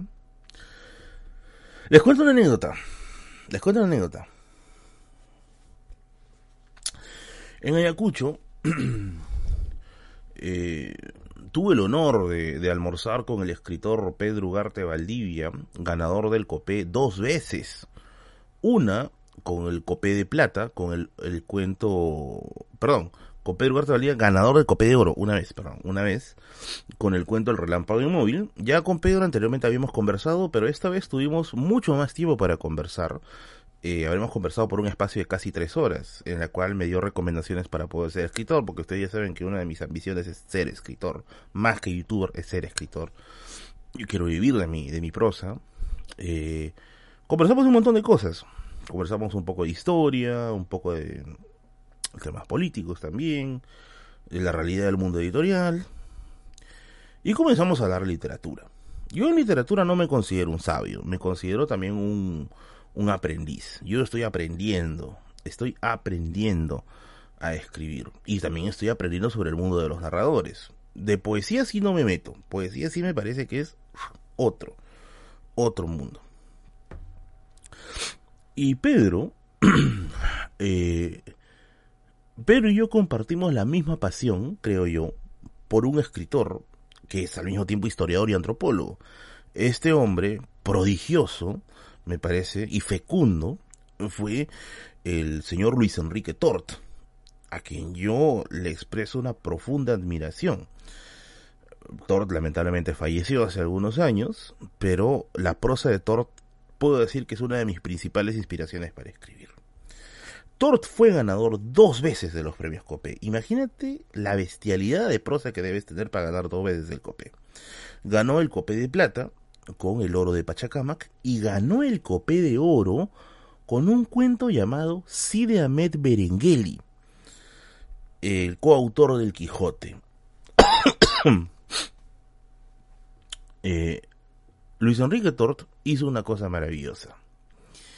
Cuando escribes el cuento Side Ahmed Berengeli, coautor del Quijote, la hipótesis de Tort es la de un historiador que vive, o bueno, que está en Ayacucho, y que en un convento de agustinos o de franciscanos, si no me equivoco, una de estas dos órdenes religiosas, en un convento de, de, alguna orden religiosa, encuentra unos documentos en los cuales un cura confiesa haber sido musulmán en otro tiempo y que este hombre, en, al haber sido musulmán, había adoptado el nombre de Sidamet Berengeli, que después eh, Cervantes lo menciona en su, como una metaficción en su obra. Pero obviamente, Sidamet Berengeli en la obra de Cervantes es una ficción, es lo que se llama una metaficción, la ficción de la ficción, porque la obra es una ficción y Sidamet Berengeli es una ficción sobre la ficción. Entonces, lo que hace Luis Enrique Tort es hacer que ese hombre sea creíble. Y Luis Enrique Tort lo que hace es decir que existió realmente un hombre llamado Sidi Ahmed Berengeli que fue un musulmán convertido al cristianismo y que ese musulmán fue el verdadero autor de Don Quijote de la Mancha.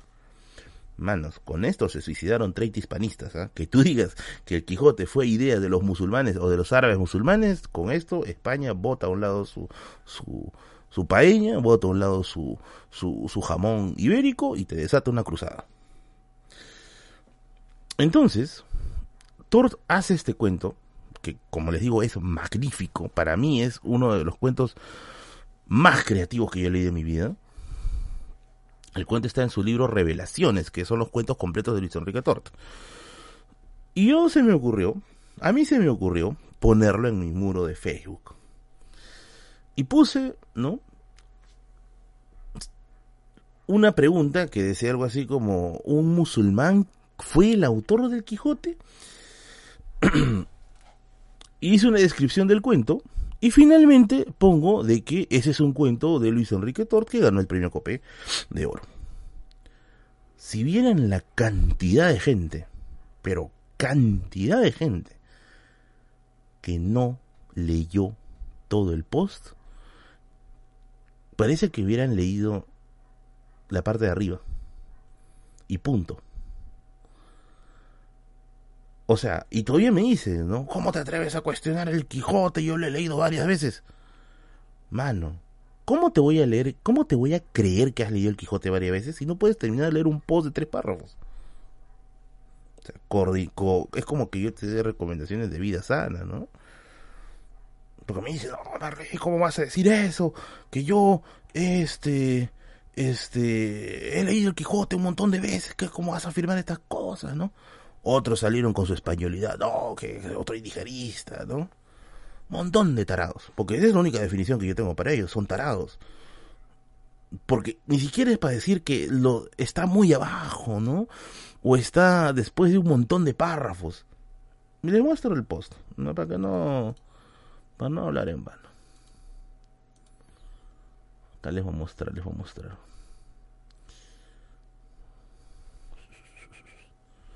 Y dile que ya no soy igual, que estoy muriendo y que me cuesta respirar.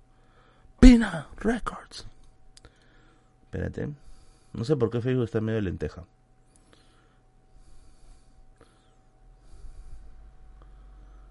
Después todos me dijeron, no, por eso estás gordo. No sé qué tiene que ver que esté gordo con lo, de, con lo del Quijote. ya, acá está. Acá les voy a mostrar. Acá está, acá está, acá está. Uh. Acá está. Ay, carajo, carga, ya. Acá está, acá está, les voy a mostrar. Pina Records. Ya, miren acá hoy, sodomitas. Acá está. Vamos a poner acá.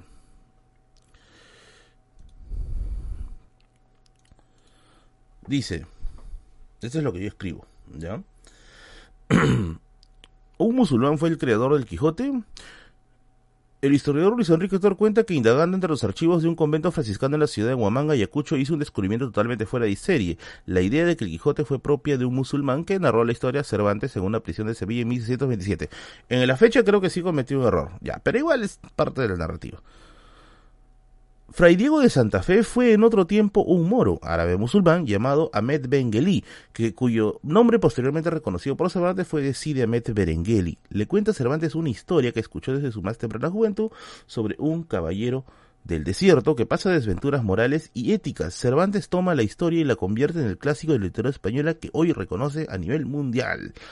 Increíble, ¿no? Pues lo mismo debieron pensar los jurados de los premios Copé en la categoría cuenta al otorgarle el primer lugar por protagonista ficción histórica. Exacto. ¿Cuántos párrafos son? Uno, dos, tres. Tres párrafos. O sea, no han podido leer tres párrafos y me van a decir que se han leído el Quijote puente entero. Por favor. El post tuvo 3.602 reacciones, 322 reacciones y 748 compartidas. 748 compartidas. Ustedes saben la cantidad de hispanistas que me han saltado a la vena por un post que no han terminado de leer. Y yo creo, en los comentarios incluso pongo, terminen de leer el post, terminen de leer el post, terminen de leer el post. Ni así, ni así.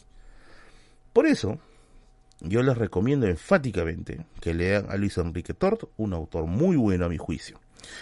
Y con esto quería cerrar el stream con una anécdota. Esta anécdota me la contó eh, el escritor Pedro, Pedro Ugarte Valdivia, pero también está en el libro, este, en el libro, que lo tengo, Intuiciones de César Becerra, quien su escritor me mensajeó muy emocionado que él era el autor del libro, de este libro, libro que el cual yo ya tengo, ya tenía y ya lo había leído y lo estoy volviendo a releer, de hecho se de paso justamente para recordar algunas cositas de, lo, de las vidas de Tort. y Pedro me contó una anécdota bien curiosa, que lo que a mí me ha pasado, eh, lo que a mí me ha pasado acá, a Tort ya le pasó. Se dice que cuando Tort escribió esto, igualito, mucha gente se le fue encima por las mismas razones, que estás desprestigiando al Quijote, que la españolidad, cómo te vas a meter con esto. Y resulta que en el colmo de lo absurdo, unos musulmanes mensajearon a, a Luis Enrique, a Tort, preguntándole si lo que había escrito era cierto, o sea que la idea del Quijote salió de un musulmán. Les dijo evidentemente que eso es una historia, simplemente es un cuento, es una invención suya, es una ficción, no es un documental, no es un paper, no es un artículo académico. Y los árabes no le creyeron. los árabes no le creyeron. Le dijeron, estás ocultando información. No, eso es real. Y me vas a decir de dónde lo has obtenido. Y me dice que llegaron incluso a amenazar a Luis Enrique Tort por ocultar información eh, sobre, ese, sobre ese tema.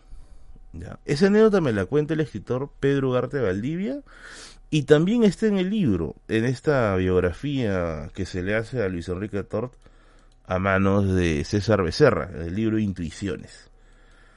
Así que es curioso, es este, es raro.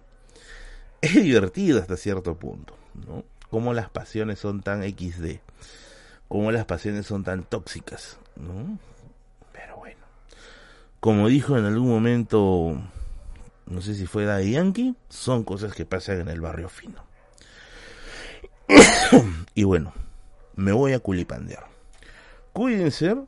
Eh, y nos vemos el día domingo con Radio Misterio, que hay un especial de Guaqueros, amigos y amigas. Ya promocionado de Cabify, y si no, les si no lo han visto, los voy a promocionar. Cabify, Cabify, Cabify. ¿Ya? Y bueno, nos vemos el día domingo. Cuídense. Y se me cuidan, se me bañan, se me talquean, se me perfuman gracias a la gente que ha colaborado con el stream. Muchas gracias por hacer posible poder seguir financiando el canal. Así no nos vendemos a las casas de apuestas. Cuídense mucho. Así que, chao, chao, chao, chao. Otra clase de My Academy, obviamente. Chao, chao.